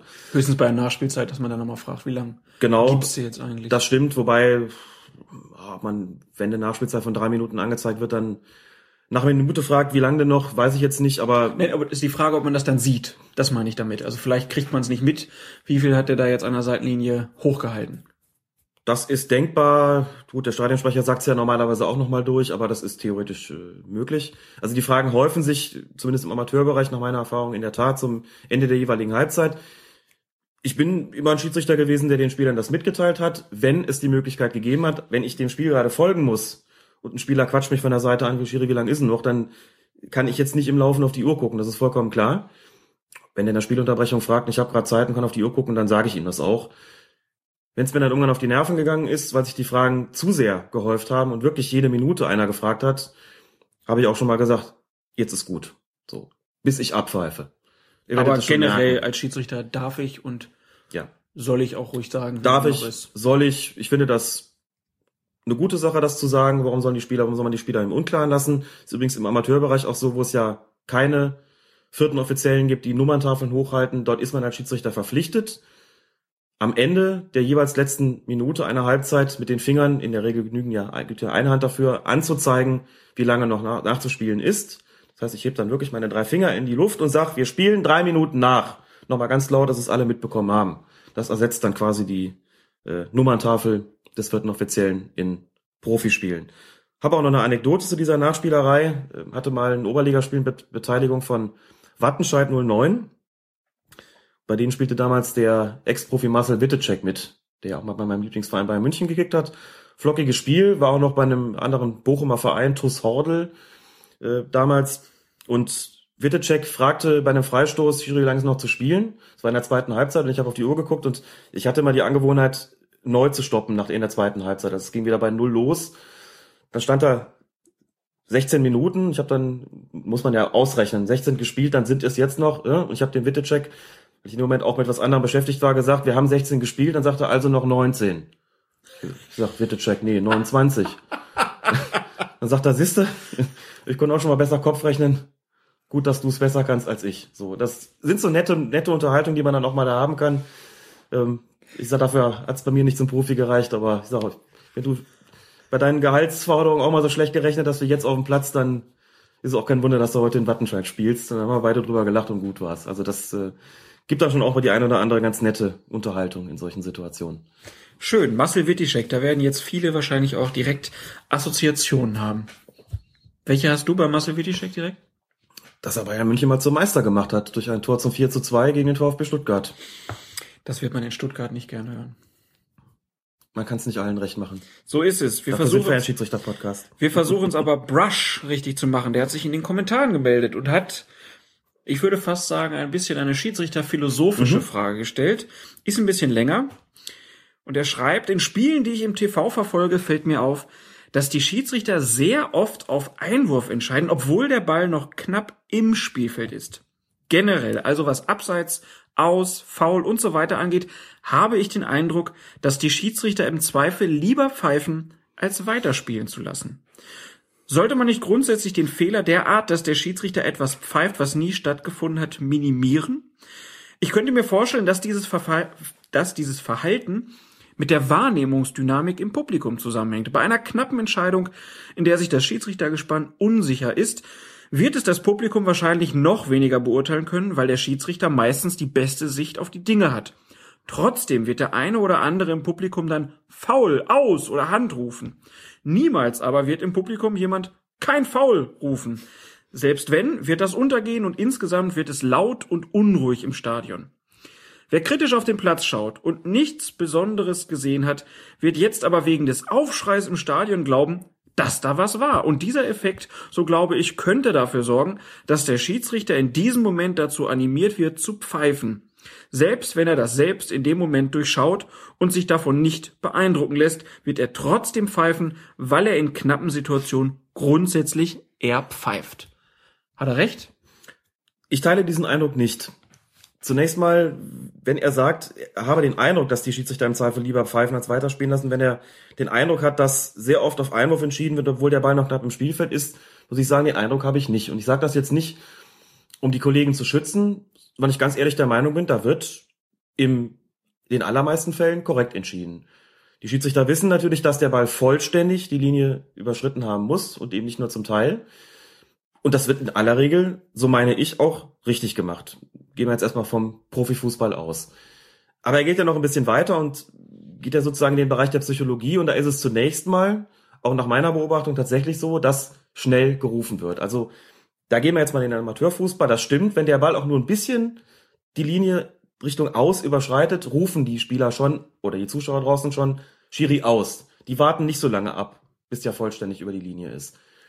Noch ein bisschen schlimmer ist es beim Handspiel. Man hat eigentlich immer Zuschauer und auch Spieler, die Hand rufen, sobald es zu einem Kontakt zwischen Hand und Ball kommt. Es ist eine eminent wichtige Aufgabe des Schiedsrichters, nachdem er seine Prüfung absolviert hat, sich anzugewöhnen, nur der eigenen Wahrnehmung zu vertrauen und dem Versuch zu widerstehen, sich sozusagen die Entscheidung durch diese Zurufe diktieren zu lassen. Nebenbei bemerkt ist das auch, kann das auch sehr unangenehm sein, denn wenn man dann pfeift, hat man die Nächsten an der Backe, die sagen, Schiri, du pfeifst dann nur auf Zuruf. das ist immer so, ein, so, ein, so, ein, so eine Äußerung gewesen, die mir sehr unangenehm gewesen ist, weil sie nahelegt, ich bin beeinflussbar. Ich vertraue also nicht nur meiner eigenen Wahrnehmung, sondern ähm, ich gehe hin und lasse mich sozusagen von außen beeinflussen, dass mir die Entscheidungen quasi diktieren. Was dann psychologisch gesehen eher dazu führt, dass ich in der nächsten Situation ganz bestimmt gar nicht pfeife. Auch wenn der Ball vielleicht im Aus gewesen ist oder wenn es vielleicht ein Handspiel gewesen ist. Ich dann denke, ne, er hat alle gerufen, aber ich habe nicht gepfiffen, das habt ihr jetzt davon. Okay, Spaß beiseite. Also ich glaube, dass es in allermeisten Fällen richtig gemacht wird. Und man muss sich einfach von diesen Reaktionen seitens der Spieler oder seitens des Publikums einfach frei machen. Denn wie gesagt, man äh, kommt damit nicht weiter. Denke aber auch, dass es den meisten Schiedsrichtern gelingt. Ich lege auch bei der Aus- und Fortbildung einfach sehr viel Wert darauf, den Schiedsrichtern deutlich zu machen, wie sie Mechanismen ent einfach entwickeln können, dass sie einfach sich darauf konzentrieren, was habe ich da gesehen und auch die Nerven behalten. Das heißt, wirklich gucken, war der tatsächlich vollständig im Aus, also mit vollem Durchmesser. Ist ja eben nicht so mit vollem Umfang, wie wir wissen, sondern mit vollem Durchmesser. War der wirklich komplett im Aus und nur dann? Und ansonsten, wenn das nicht der Fall gewesen ist, laut rufen, weiterspielen. Damit alle begriffen haben, ich habe hier eine Einschätzung getroffen, ich bin davon überzeugt und habe auch genau hingeguckt. Das wirkt tatsächlich Wunder einfach weil deutlich wird, aha, hier ist einer, der behält die Nerven, reagiert auch darauf. Wenn ich nicht reagiere, wenn ich nicht weiterrufe, dann mag das genauso korrekt sein, aber dann lasse ich sozusagen offen, ob ich überhaupt eine Entscheidung getroffen habe. Ich bin nicht verpflichtet, aber es kann sich sehr positiv auswirken, gerade in den Spielen mit wenig Zuschauern, wenn ich deutlich mache, dass ich eine Wahrnehmung, dass ich eine, was wahrgenommen habe und meine Entscheidung getroffen habe, selbst wenn sie eben weiterspielen ist. Deswegen empfiehlt sich das so und ich denke, das ähm, tun die meisten auch, dass es eine Psychologie gibt in solchen Spielen von Seiten der Spieler und der Zuschauer, ähm, die sich auf den Schiedsrichter auswirkt, würde ich da überhaupt nicht bestreiten. Aber es ist, wie gesagt, auch die Kunst, sich davon nach Möglichkeit so wenig wie möglich zu beeinflussen zu lassen. Das war jetzt richtig falsch formuliert. Die Kunst ist, sich so wenig wie möglich beeinflussen zu lassen. Möchten wir auch schon korrekte, korrekte Sätze machen, ne? Absolut. Hoffentlich äh, hat Brush deine Ausführungen. Wir wissen gar nicht, ob es ein Mann oder eine Frau ist, aber mhm. äh, hoffentlich ähm, ist er zufrieden mit deinen Ausführungen. Ansonsten bitte einfach nochmal melden, so wie es auch der ist egal, ob's, Wir wissen nicht, ob es ein Mann oder eine Frau ist, aber Hauptsache er ist zufrieden damit. Das hat nämlich an mir mit Scholl. ist mir egal, ob es ein Junge oder ein Mädchen. Nee, ist, was hat er gesagt? Das ist mir egal. Hauptsache es ist ein Junge oder sowas, ne? Naja. Jetzt kriegen wir wieder böse Kommentare, weil wir das nicht nachgeschlagen haben. Irgendwie wird es für uns tun, aber Airbrush oder ZBrush ist hoffentlich mit deinen Ausführungen zufrieden. Zufrieden? Airbrush? Kommen wir zu Patrick aus Wien. Der hat zwei Fragen äh, für uns bereit. Ich habe mir jetzt eine ältere Folge angehört, in der es ums Elfmeterschießen beziehungsweise die Spieler geht, die schießen dürfen. Dort sagt ihr, dass nur Spieler antreten dürfen, die zum Zeitpunkt des Schlusspfiffs spielberechtigt sind. Soweit, so einleuchtend. Aber was ist mit einem Spieler, der in der 119. Minute vom Feld muss um behandelt zu werden, sich am Seitenrand postiert, um nach Erlaubnis des Schiris das Feld wieder zu betreten, aber der Schiedsrichter das Spiel just in diesem Moment abpfeift. Ist dieser Spieler dann berechtigt, im Elfmeterschießen anzutreten? Ja, ist er. Das ist Regel 3, Zahl der Spieler.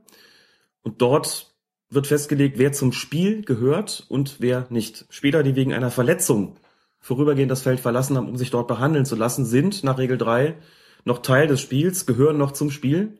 Das bedeutet, sie dürften auch in einem, an einem Elfmeterschießen teilnehmen, selbst dann, wenn sie kurz vor Ende der Verlängerung rausgehen und nach Abpfiff immer noch dabei sind, sich behandeln zu lassen, aber zu Beginn des Elfmeterschießens wieder fit sind, auch dann dürften sie mitschießen. Und was ist mit Leuten, also sagen wir mal, da muss einer in der 70. Minute mit Krämpfen vom Platz, dann gibt's Elfmeterschießen und er sagt, naja, einen Elfmeter kriege ich hin. Nach 70 Minuten. Na gut, mit dem wird ja irgendwas passiert sein in der Zwischenzeit. aber er, ja, sagen wir mal, er, er, wird nicht ausgewechselt. Die haben keinen mehr, der eingewechselt werden kann. Weil sie sozusagen 20, 30 Minuten, wie viel sind es dann? 30 plus 20, 50 Minuten lang haben sie ihn quasi behandelt. Also das ist ja vielleicht mit den Krämpfen jetzt ein blödes mhm. Beispiel, aber man kann ja immer mal sagen, naja, ich kann jetzt nicht mehr spielen, aber ein Elfmeter, ich bin sicherer Schütze, ich wurde ja nicht ausgewechselt, darf ich dann noch am Elfmeterschießen teilnehmen? In so einem konkreten Fall wirklich nur dann, wenn vorher erkennbar gewesen ist, dass dieser Spieler noch in irgendeiner Form ins Spiel eingreifen soll. Das heißt im Klartext, wenn sie den da quasi 50 Minuten draußen behandelt haben und auch klar ist, ähm, da wird der Versuch unternommen, den nochmal spieltauglich zu machen, dann dürfte der auch teilnehmen. Wenn der vorher schon rausgegangen ist und deutlich gemacht hat, es geht einfach nicht weiter. Ich bin jetzt raus. Ich habe mich sozusagen abgemeldet für heute. kann aber nicht ersetzt werden, dann dürfte der auch nicht teilnehmen. Dann gilt er als nicht mehr am Spiel teilnehmend und dürfte dann auch nicht schießen. Ne? Ab wann gilt denn ein Spieler als abgemeldet? Im Grunde genommen, wenn er sich abgemeldet hat. Im Grunde, wenn klar gemacht worden ist, dieser Spieler ist jetzt raus und wir können ihn nicht ersetzen, deswegen spielen wir jetzt zu zehnt weiter. Das wird normalerweise bekannt gegeben von draußen und wenn nicht, sollte man als Schiedsrichter durchaus nachfragen, was ist denn jetzt mit dem? Mhm. Das bekommt man in aller Regel aber auch mit. Das sieht man ja draußen, dass der dann irgendwann mal sich die Trainingsjacke anzieht ne, und sich auf die Bank setzt und sagt, okay, das geht heute nicht mehr. Wenn man das sieht, dann ist dieser Spieler zu behandeln wie ein ausgewechselter Spieler und dürfte dann auch nicht mehr teilnehmen am, äh, am an einem potenziellen Elfmeterschießen. Wenn der da draußen aber liegt und noch weiter gepflegt wird und Versuche unternimmt und immer noch mal wieder dann zwei, drei Schritte läuft und nee, geht nicht, noch mal ein bisschen Päuschen machen und noch mal irgendwie behandeln lassen, dann gewinne ich ja den Eindruck, der versucht alles und dann dürfte er auch teilnehmen, ähm, solange er nicht abgemeldet ist. Alles klar. Dann zur zweiten Frage von Patrick. Es gibt in letzter Zeit, zumindest aus Patricks Sicht, vermehrt Tricks bei Eckbällen. Besonders beliebt scheint dabei der Trick, dass der ausführende Spieler den Ball minimalst anstupst, sich dann von der Ecke wegbewegt, um die Ausführung einem anderen Spieler zu überlassen. Dieser geht hin und nimmt sich den Ball mit und kann im Idealfall ordentlich Meter machen, bevor er den Ball abspielt. Das Problem an der Sache ist, dass der Trick oftmals auch die Schiedsrichter überfordert. Auf die Schnelle hatte er dann zwei Beispiele rausgesucht, wo das resultierende Tor aberkannt wurde ähm, wo der Schiedsrichter halt dann gesagt hat, na ja, äh, ihr habt den Ball ja gar nicht gespielt, deswegen mhm. ist dieser Eckball nicht ausgeführt, ihr müsst dann nochmal Ecke, ähm, den Eckball ordentlich ausführen. Aber so generell, wie hat ein Schiedsrichter damit umzugehen? Also wenn einer zur Ecke geht und stupst den Ball nur einmal an, ab wann ist der Eckball ausgeführt? Wenn er gespielt wurde und sich ins Feld bewegt hat. Also es ist nicht notwendig, dass er diesen Teilkreis an der Eckfahne verlässt. Das äh, ist eine gehört zu diesen Urban Myths, dass er diesen, diesen Viertelkreis da verlassen muss, muss er nicht, wenn er getreten wurde, also gestoßen wurde und sich bewegt hat, ist er im Spiel. Deswegen ist dieses Anstupsen ein legitimer Trick. Das Problem ist tatsächlich, der Schiedsrichter muss es auch als solchen erkennen. Es gibt ja auch so Fälle, wo der eine Schütze rausläuft und dann fällt ihm ein, nee, mein Mitspieler soll den schießen, so. Und dann einfach nur so den kurz anstößt, aber gar nicht die Absicht hat, sozusagen diesen Trick auszuführen, sondern einfach nur seinem Mitspieler vielleicht den Ball irgendwie einen Meter äh, entgegenbringen will. Das ist natürlich dann schwierig zu unterscheiden, wollen die jetzt einen Trick machen oder nicht. Jetzt habe ich als Schiedsrichter das Problem, nehmen wir mal an, der wollte diesen Trick gar nicht machen und hat den einfach nur so ein bisschen nach vorne gespielt und dann kommt der Mitspieler und nimmt sich den in die Hand. Und ich gehe als Schiedsrichter davon aus, der wollte diesen Trick machen. Dann müsste ich in dem Moment ja auf Handspiel entscheiden, beispielsweise. Ne? Oder der nimmt sich den Ball mit dem Fuß und dribbelt ihn nochmal zur Eckfahne und legt ihn sich dann mit der Hand hin, wäre dann auch ein Handspiel und so weiter und so fort. So, und wenn ich dann pfeife und sage, der Ball war gespielt, guckt der Spieler mich mit großen Augen an und sagt, Schiri, der war dann noch gar nicht ausgeführt, ich schieße den Eckstoß. Könnte ja auch passieren, solche Fälle, dass es eigentlich ein Trick sein sollte. Und dann merkt plötzlich der Gegner, dass es ein Trick sein soll, läuft dahin. Und der Mitspieler nimmt ihn dann an die Hand und sagt, das sollte kein Trick sein damit der andere, der Gegenspieler, den nicht spielen kann. Auch das kann passieren. Das ist für den Schiedsrichter schwierig. Der kann natürlich das einfach sagen, pass mal auf, der eine hat den gespielt und zwar regulär ausgeführt und wenn du den jetzt in die Hand nimmst, hast du deinen Eckball verwirkt. Dann gibt's jetzt einen direkten Freistoß für den Gegner wegen Handspiels. Kann man machen, kann ich auch verkaufen, sagen, kann ich doch nicht wissen, ob ihr jetzt tricksen wollt oder nicht. Fakt ist für mich, der hat da geruht, der Ball, der hat den gespielt, der Eckstoß ist ordnungsgemäß ausgeführt und dabei bleibt's jetzt auch. Kann halt Schiedsrichter auch sagen, gut, ne, wenn ich ein bisschen softer bin, sage ich halt, na ja, es ist ein Eckball, ich möchte ja auch nicht den Nachteil, den, den Vorteil nehmen, den Vorteil zum Nachteil werden lassen. Ich konnte jetzt auch nicht erkennen, dass der wirklich ausgeführt worden ist oder dass es ein Trick sein sollte. Dürfen Sie jetzt gerne nochmal machen. Auf den Standpunkt kann ich mich auch stellen. Da habe ich schon einen gewissen Spielraum. Fakt ist aber, dieser Trick als solches legitim. Und wenn der Schiedsrichter ihn erkennt und wenn der Mitspieler hinläuft und macht dann eben ordentlich Meter, wie Patrick gesagt hat, dann ist das eine legitime Art, äh, den Eckschluss auszuführen.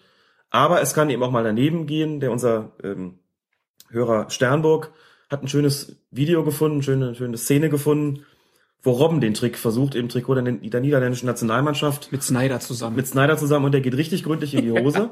Der Schiedsrichter hat erkannt, es soll ein Trick sein. Ist auch, ehrlich gesagt, es ist auch offensichtlich, dass es einer ist. Also da kann, könnte Robben sich nicht darauf berufen, äh, dass das kein, keine Ausführung gewesen sein soll. Und dann kriegt die verteidigende Mannschaft Wind davon und äh, riecht sozusagen den Braten. Und dann geht die Variante nach hinten los, quasi. Dann passiert halt eben nicht mehr das, was Robben eigentlich damit wollte und Snyder. Schöne Variante, werden wir verlinken. weil sie eben zeigt, dass man mit so einem Trick eben auch ein Risiko eingeht. Aber wie gesagt, legitim ist der Trick schon. Aber halt schwierig auch für den Schiedsrichter zu bewerten und er Mhm. muss halt sehen, dass der Ball gespielt wurde, sonst kann er ein Tor, was danach Definitiv. fällt, nicht geben. Aber das ist auch seine Aufgabe, die Eckstoßausführung entsprechend zu überwachen. Das heißt, wenn ich auf Eckstoß entscheide, habe ich als Schiedsrichter auch meine Augen da zu lassen. Dann habe ich auch zu gucken, was passiert denn da jetzt eigentlich. Und ich muss im Grunde genommen immer auch im Hinterkopf haben, dass sie irgendeine trickreiche Eckballvariante haben könnten. Ich muss gucken, dass die Gegenspieler weit genug wegstehen und ich muss gucken, was wollen die da eigentlich. Und wenn ich das Gefühl habe, der legt den hin und führt den schnell aus und entfernt sich, damit der andere den übernehmen kann, dann muss ich als Schiedsrichter auch die Entscheidung in dem Moment treffen, dann ist der ausgeführt mit allen Konsequenzen für die einen wie für die anderen. Gibt ja dann auch im günstigsten Fall den Assistenten, der Mhm. draußen guckt, ob der ausgeführt wurde und der Schiedsrichter kann sich dann auf Ja. das konzentrieren, was im Strafraum passiert. Genau. Dann haben wir eine Frage oder einen Hinweis von Philipp Riese gehabt. Passiert in der kuwaitischen Liga. Schiedsrichter wird körperlich angegangen und er wehrt sich der angreifenden Spieler auch mit einem Faustschlag. Also das Video ging ja jetzt ordentlich rum, ähm, dass dann Schiedsrichter sich auch körperlich äh, gegen die äh, Spieler zur Wehr gesetzt hat. Und seine Frage ist, ist sowas auch in Deutschland statthaft? Oder sind die Schiris angewiesen, die Flucht zu ergreifen, sollte es zu so einer Situation kommen? Und wie verhält sich der DFB gegenüber Schiedsrichtern, die sich dann verteidigen und dabei einen austeilen? Es gab dann direkt auch eine Anmerkung von Sternburg, der schreibt, verteidigt, das sind Straftatbestände, die der Mann da verwirklicht. Davon abgesehen meine ich, wenn ich in einer Weise angegangen werde, die es mir unvermeidbar erscheinen lässt, zu körperlicher Verteidigung zu greifen, dann wedel ich nicht triumphierend mit der roten Karte herum, dann breche ich das Spiel ab. In dieser Richtung erwarte ich auch die Antwort. In jedem Fall so lange zurückweichen und die aufgestaute Energie lieber in den Zusatzbericht stecken, wie irgend möglich. Und wenn es unvermeidbar ist, dann wird auch der DFB keinen Schiedsrichter angemessene Verteidigungsverhandlungen vorwerfen. Hat Sternburg mit seiner Antwort schon das getroffen, was du sagen wolltest? Hat er, ganz genau. Im Grunde kann ich gar nichts mehr ergänzen. Das ist die perfekte Antwort, die er da hat. Die Fragen kommen sehr, sehr häufig, gerade in Anwärterlägen, möchte ich vielleicht noch ergänzen. Denn gerade hier in Köln ist es tatsächlich so, dass es eben auch schon mal immer mal wieder zu Angriffen auf den Schiedsrichter kommt. Und dann fragen natürlich Anwärter, die das mitbekommen haben, was mache ich denn eigentlich in so einer Situation? Und da kann ich eigentlich nur das wiederholen oder könnte ich nur das wiederholen, was Sternbock hier gesagt hat. Vielleicht noch zur Frage von Philipp Riese. Er sagt, ist sowas auch in Deutschland statthaft? Es ist auch in Kuwait nicht statthaft, was der Mann da gemacht hat. Völlig klar. Das ist ähm, international nirgendwo anders. Internationale Härte? Internationale Härte, genau. Wichtig ist in der Situation ganz besonders, wenn es zu einer Tätigkeit ähm, gegen den Schiedsrichter kommt, ist sowieso immer Feierabend. Die Schiedsrichter haben die ausdrückliche Anweisung, im Falle einer Tätigkeit gegen sie, wir reden jetzt nicht von so ein bisschen nach hinten schubsen vielleicht, sondern wir reden wirklich von einer Tätigkeit gegen den Unparteiischen, muss das Spiel abgebrochen werden. Spucken gehört übrigens auch dazu. Da gibt es null Spielraum, da gibt's auch nicht sowas wie rote Karte und dann machen wir ja einfach nochmal weiter. Das heißt, da ist einfach Feierabend. So. Ist es auch egal, von wem man angegriffen wurde, ob von Fan oder Spieler? Definitiv. Definitiv. Bei Spieler sowieso. Klar. Aber auch wenn ich von einem Zuschauer angegriffen werde, körperlich und das in den, also in dem Rahmen ist, der äh, bei einem Spieler eine Tätigkeit bedeuten würde, ist das Spiel sofort abzubrechen. Als Schiedsrichter darf man sich nicht körperlich angreifen lassen, dann geht das Spiel nicht mehr weiter. Alles weitere ist dann Sache der Instanzen, wie das Spiel gewertet wird, wie lange ein Spieler gesperrt wird, Funktionär etc. Aber wichtig ist eben Spielabbruch. Und natürlich ist es nicht statthaft, sich als Schiedsrichter körperlich zur Wehr zu setzen zunächst mal, mit der Einschränkung, die Sternburg eben hier gemacht hat. Natürlich kann es Situationen geben, wo ich als Schiedsrichter von meinem Notwehrrecht Gebrauch machen muss, weil es gar nicht mehr anders geht. Also natürlich wird von keinem Schiedsrichter verlangt, dass er sich da verprügeln lässt. Aber es ist tatsächlich so, solange es möglich ist, nehme ich die Beine in die Hand und versuche wegzukommen, versuche also mich durch Flucht dieser, diesen, diesen Prügeln zu entziehen. Was ich auf keinen Fall tun kann, ähm, ist sozusagen ohne Not, mich da, da irgendwie einen Spieler zu treten. Da muss man dazu sagen, bei diesem Video da aus Kuwait, ähm, ist das noch keine Situation gewesen, bei dem ich dem Schiedsrichter, äh, bei dem man dem Schiedsrichter gegenüber von Notwehr sprechen könnte. Also was der da gemacht hat, ähm, ist nicht akzeptabel. Auch da hat Sternburg recht, das sind Straftatbestände, die der Mann da verwirklicht, nämlich Körperverletzung. Denn so heftig, dass er sich so wehren musste, ist er nicht angegangen worden. Klar, und wenn da irgendwie Leute auf mich zulaufen und wollen mich verprügeln, dann bin ich natürlich nicht äh, sozusagen verpflichtet, Jesusmäßig auch noch die andere Wange hinzuhalten, dann darf ich mich auch wehren. Aber das muss der Schiedsrichter situativ entscheiden und ähm, dann ist es eben so, dass das diese, diese äh, Situation, wo er sich dann wehrt, die absolute Ausnahme ist. Kommen wir zur nächsten Frage. Der Tim hat sich gemeldet, hier im Podcast auch als Drogenbeauftragter von Colinas Erben bekannt. Und er schreibt, mir war so, als hätte Alex mal erzählt, dass die Farben des Schiedsrichtergespanns sich von den Mannschaften unterscheiden sollen. Nun habe ich letztens schon bei einem Regionalligaspiel gesehen, dass der Torwart eines der beiden Teams ein Trikot in einer sehr ähnlichen Farbe wie die Unparteiischen getragen hat. Ich habe mir dann gedacht, dass das in der Regionalliga vielleicht nicht so eng gesehen wird. Am Wochenende war ich allerdings an der alten Försterei beim Spiel Union gegen Aue und sah sowohl die Schiedsrichter als auch Haas, der bei Union im Kasten steht, im gelben Trikot und schwarzer Hose auflaufen. Hätte sich da nicht jemand umziehen müssen oder wird das beim Torwart nicht so eng gesehen wie bei den Feldspielern? Er hat uns dazu noch ein Bild geschickt, was wir verlinken werden und man kann ganz klar sehen, es sieht so aus, als ob der vierte Offiziell im Tor steht. Es wird in der Tat bei den Torhütern nicht so eng gesehen wie bei Feldspielern. Die Schiedsrichter müssen sich von den Mannschaften ausreichend unterscheiden. Es sollten sich nach Möglichkeit auch die beiden Torhüter voneinander unterscheiden. Nicht, dass plötzlich der eine mit nach vorne geht und ein Handspiel macht und äh, der Schiedsrichter nicht gesehen hat, welcher dieser beiden Torhüter das jetzt gewesen ist. Ne, der eine dürfte es ja dann ja, der andere nicht. Aber die Schiedsrichtertrikots müssen sich von den Farben der Torhüter nicht zwingend unterscheiden. Insofern ist da nichts Schlimmes passiert. Das ist ja manchmal auch bei der heutigen Farbenfülle, die es passiert, gar nicht so einfach, ähm, dass alle irgendwas Unterschiedliches tragen und insofern wird das da nicht so eng gesehen, weil es normalerweise auch zu keinem Konflikt äh, kommt zwischen Schiedsrichtern und, ähm, und Torhütern in dem Fall. Also dass äh, der Schiedsrichter für den Keeper gehalten wird, beziehungsweise umgekehrt. Deswegen ist das da, kommt es da nicht so genau. Aber wünschenswert ist es schon, wünschenswert schon, dass alle andere Trikots anhaben. Dann noch eine Frage vom Ballsportblog. Kommt es mir nur so vor oder hatten wir jetzt im Verhältnis super viele Platzverweise? Habe ich nicht nachgeguckt. Ist ja mal so, dass man das mit dem jeweiligen Spieltag der Vorsaison vergleichen müsste. Ich glaube, wir haben jetzt neun gelb-rote Karten und zwölf glattrote Karten. Das sind zusammen 21. Ich weiß nicht, wie das zum gleichen Zeitpunkt der Vorjahre gewesen ist. Und wenn es mehr Platzerweise gäbe. Wir hatten ja diesen einen Rekordspieltag mit, ich glaube, acht gelb-roten und roten Karten. Wenn es tatsächlich so wäre, müsste man sich auch immer fragen, woran liegt das? Liegt es an einer verschärften Regelauslegung, an klein, kleinlicheren Schiedsrichtern oder gibt es irgendwelche anderen Ursachen?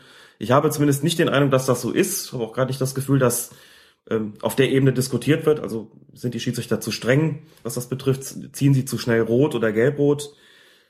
Wobei alleine Tobias Stieler da schon, glaube ich, einen relativ großen Anteil an den Platzverweisen hast, wie du vorhin ausgerechnet hast.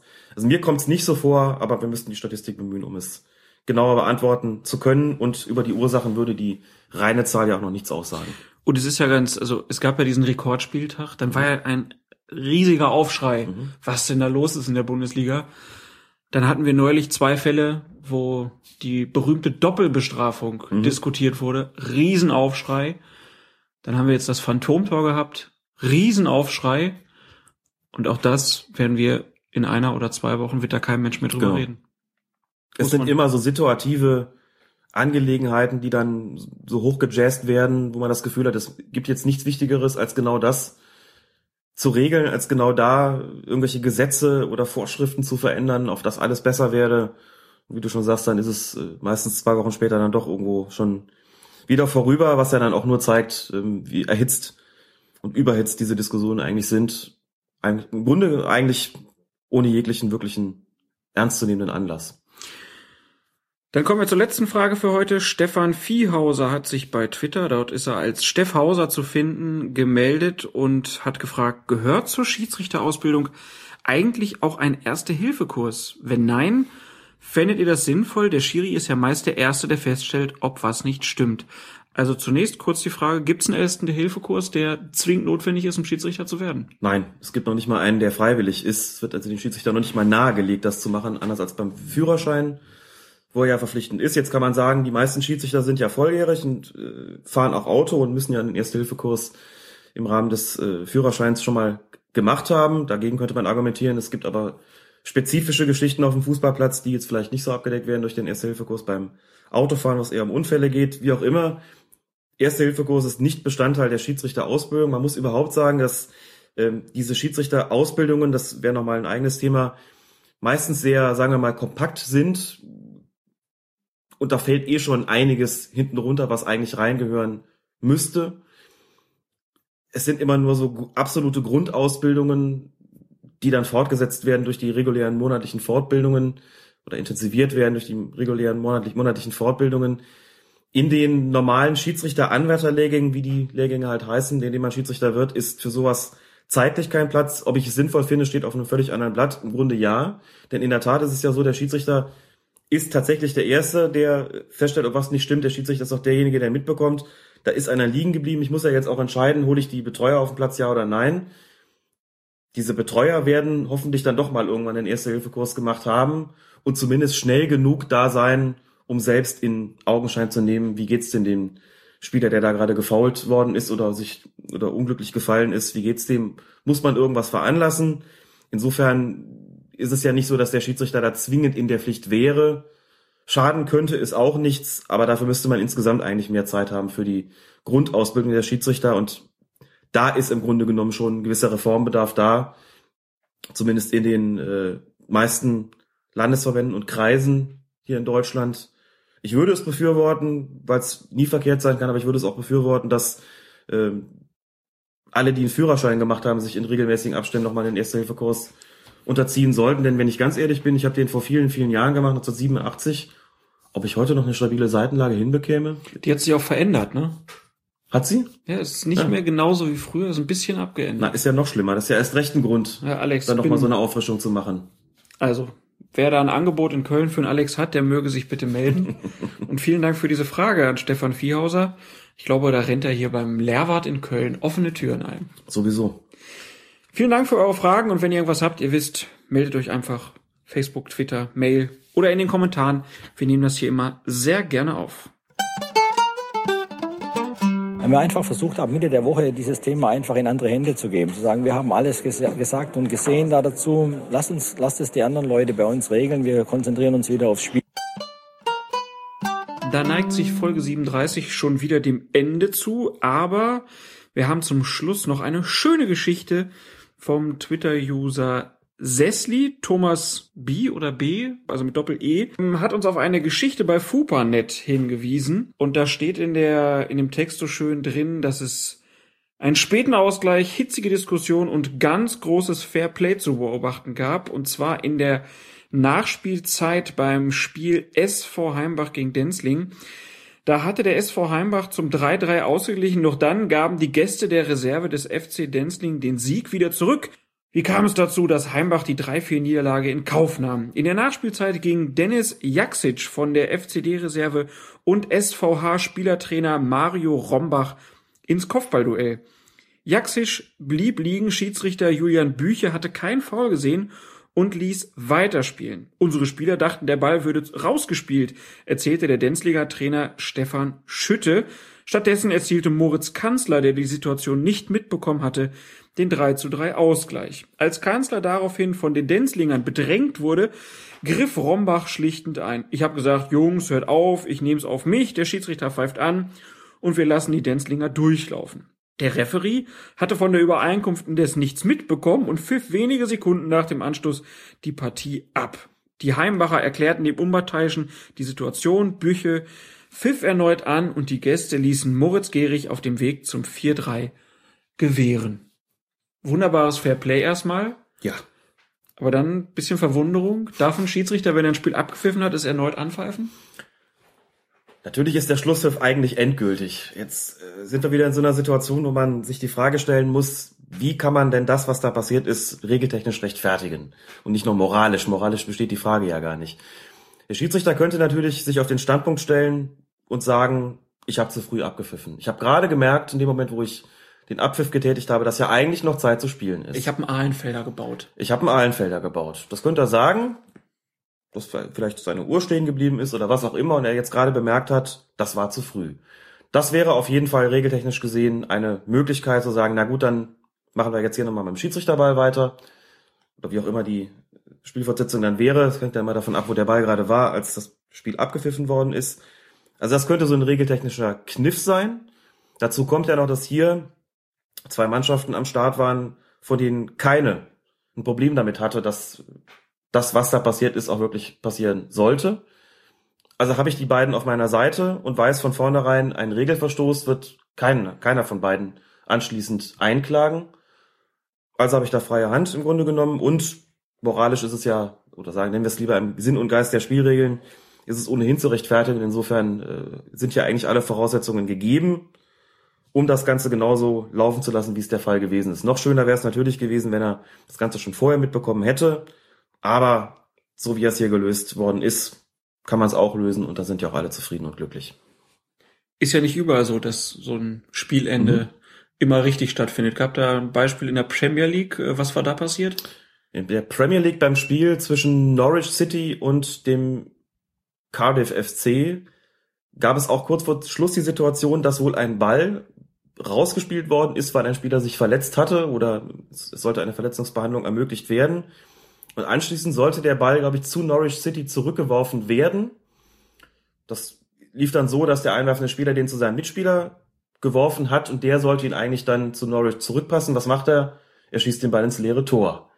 So, was macht der Schiedsrichter? Er gibt den Treffer nicht. Weil? Das ist jetzt die große Frage. Regeltechnisch gesehen ist alles vollkommen korrekt abgelaufen. Ne? Ball zurückgeworfen, Ball ins Tor geschossen. Das Tor hätte eigentlich zählen müssen. Äh, ich habe jetzt nicht hinterher recherchiert, welche, was er sich da ausgedacht hat, denn eigentlich war der Treffer so, wie er gefallen ist, nicht mehr zurückzunehmen. Und eigentlich hat die ganze Aktion auch so lange gedauert, dass er nicht mal sagen konnte, ich habe der Spielfortsetzung, in dem Fall eben Einwurf, noch gar nicht zugestimmt gehabt der hat hier offensichtlich auch so ein bisschen die Regeln gebeugt, um eben im Sinn und Geist der Spielregeln äh, das Spiel zu Ende führen zu können. Dass er dann auch, das dann auch 0 zu 0 übrigens endete und hat den Treffer annulliert.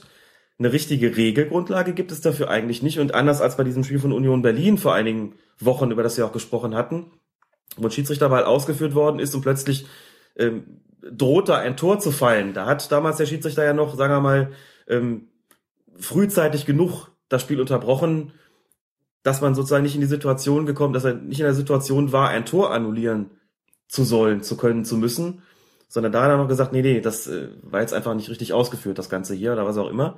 Aber da lag der Ball schon im Tor und das Kind damit eigentlich schon im Brunnen. Und regeltechnisch war es eigentlich nicht zu machen. Klar, dass hinterher im Grunde sich keiner groß beschwert äh, und alle sagen, na ja, irgendwie, es sollte ja auch kein Tor aus der Situation fallen, aber hier wäre es eigentlich nur so zu machen gewesen, wie eben bei diesem Spiel Heimbach gegen Denzlingen. Eigentlich hätte das Tor zählen müssen. Und wenn der Gegner dann gut drauf gewesen wäre, hätte er gesagt, gut, dann äh, lauf doch einfach nach dem Anschluss durch. Dann geht das hier nicht 0 zu 0, sondern 1 zu 1. Hm. Aber ist nicht passiert.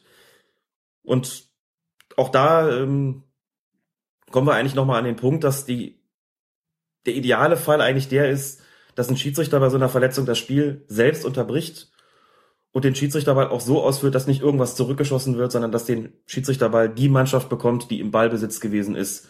Ich glaube, das ist jetzt äh, nach diversen kuriosen Fällen äh, einfach die Lösung, die am wenigsten Stress ähm, verspricht.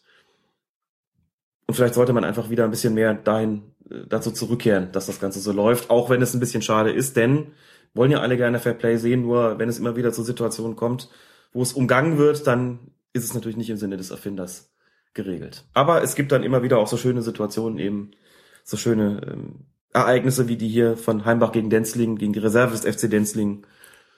Mit einer monstergroßen Fairplay-Aktion wird mit Sicherheit dann auch äh, durch irgendeine Form von Preis ausgezeichnet und wahrscheinlich auch über die ähm, Regionalpresse hinaus ein bisschen Schlagzeilen machen, verdientermaßen.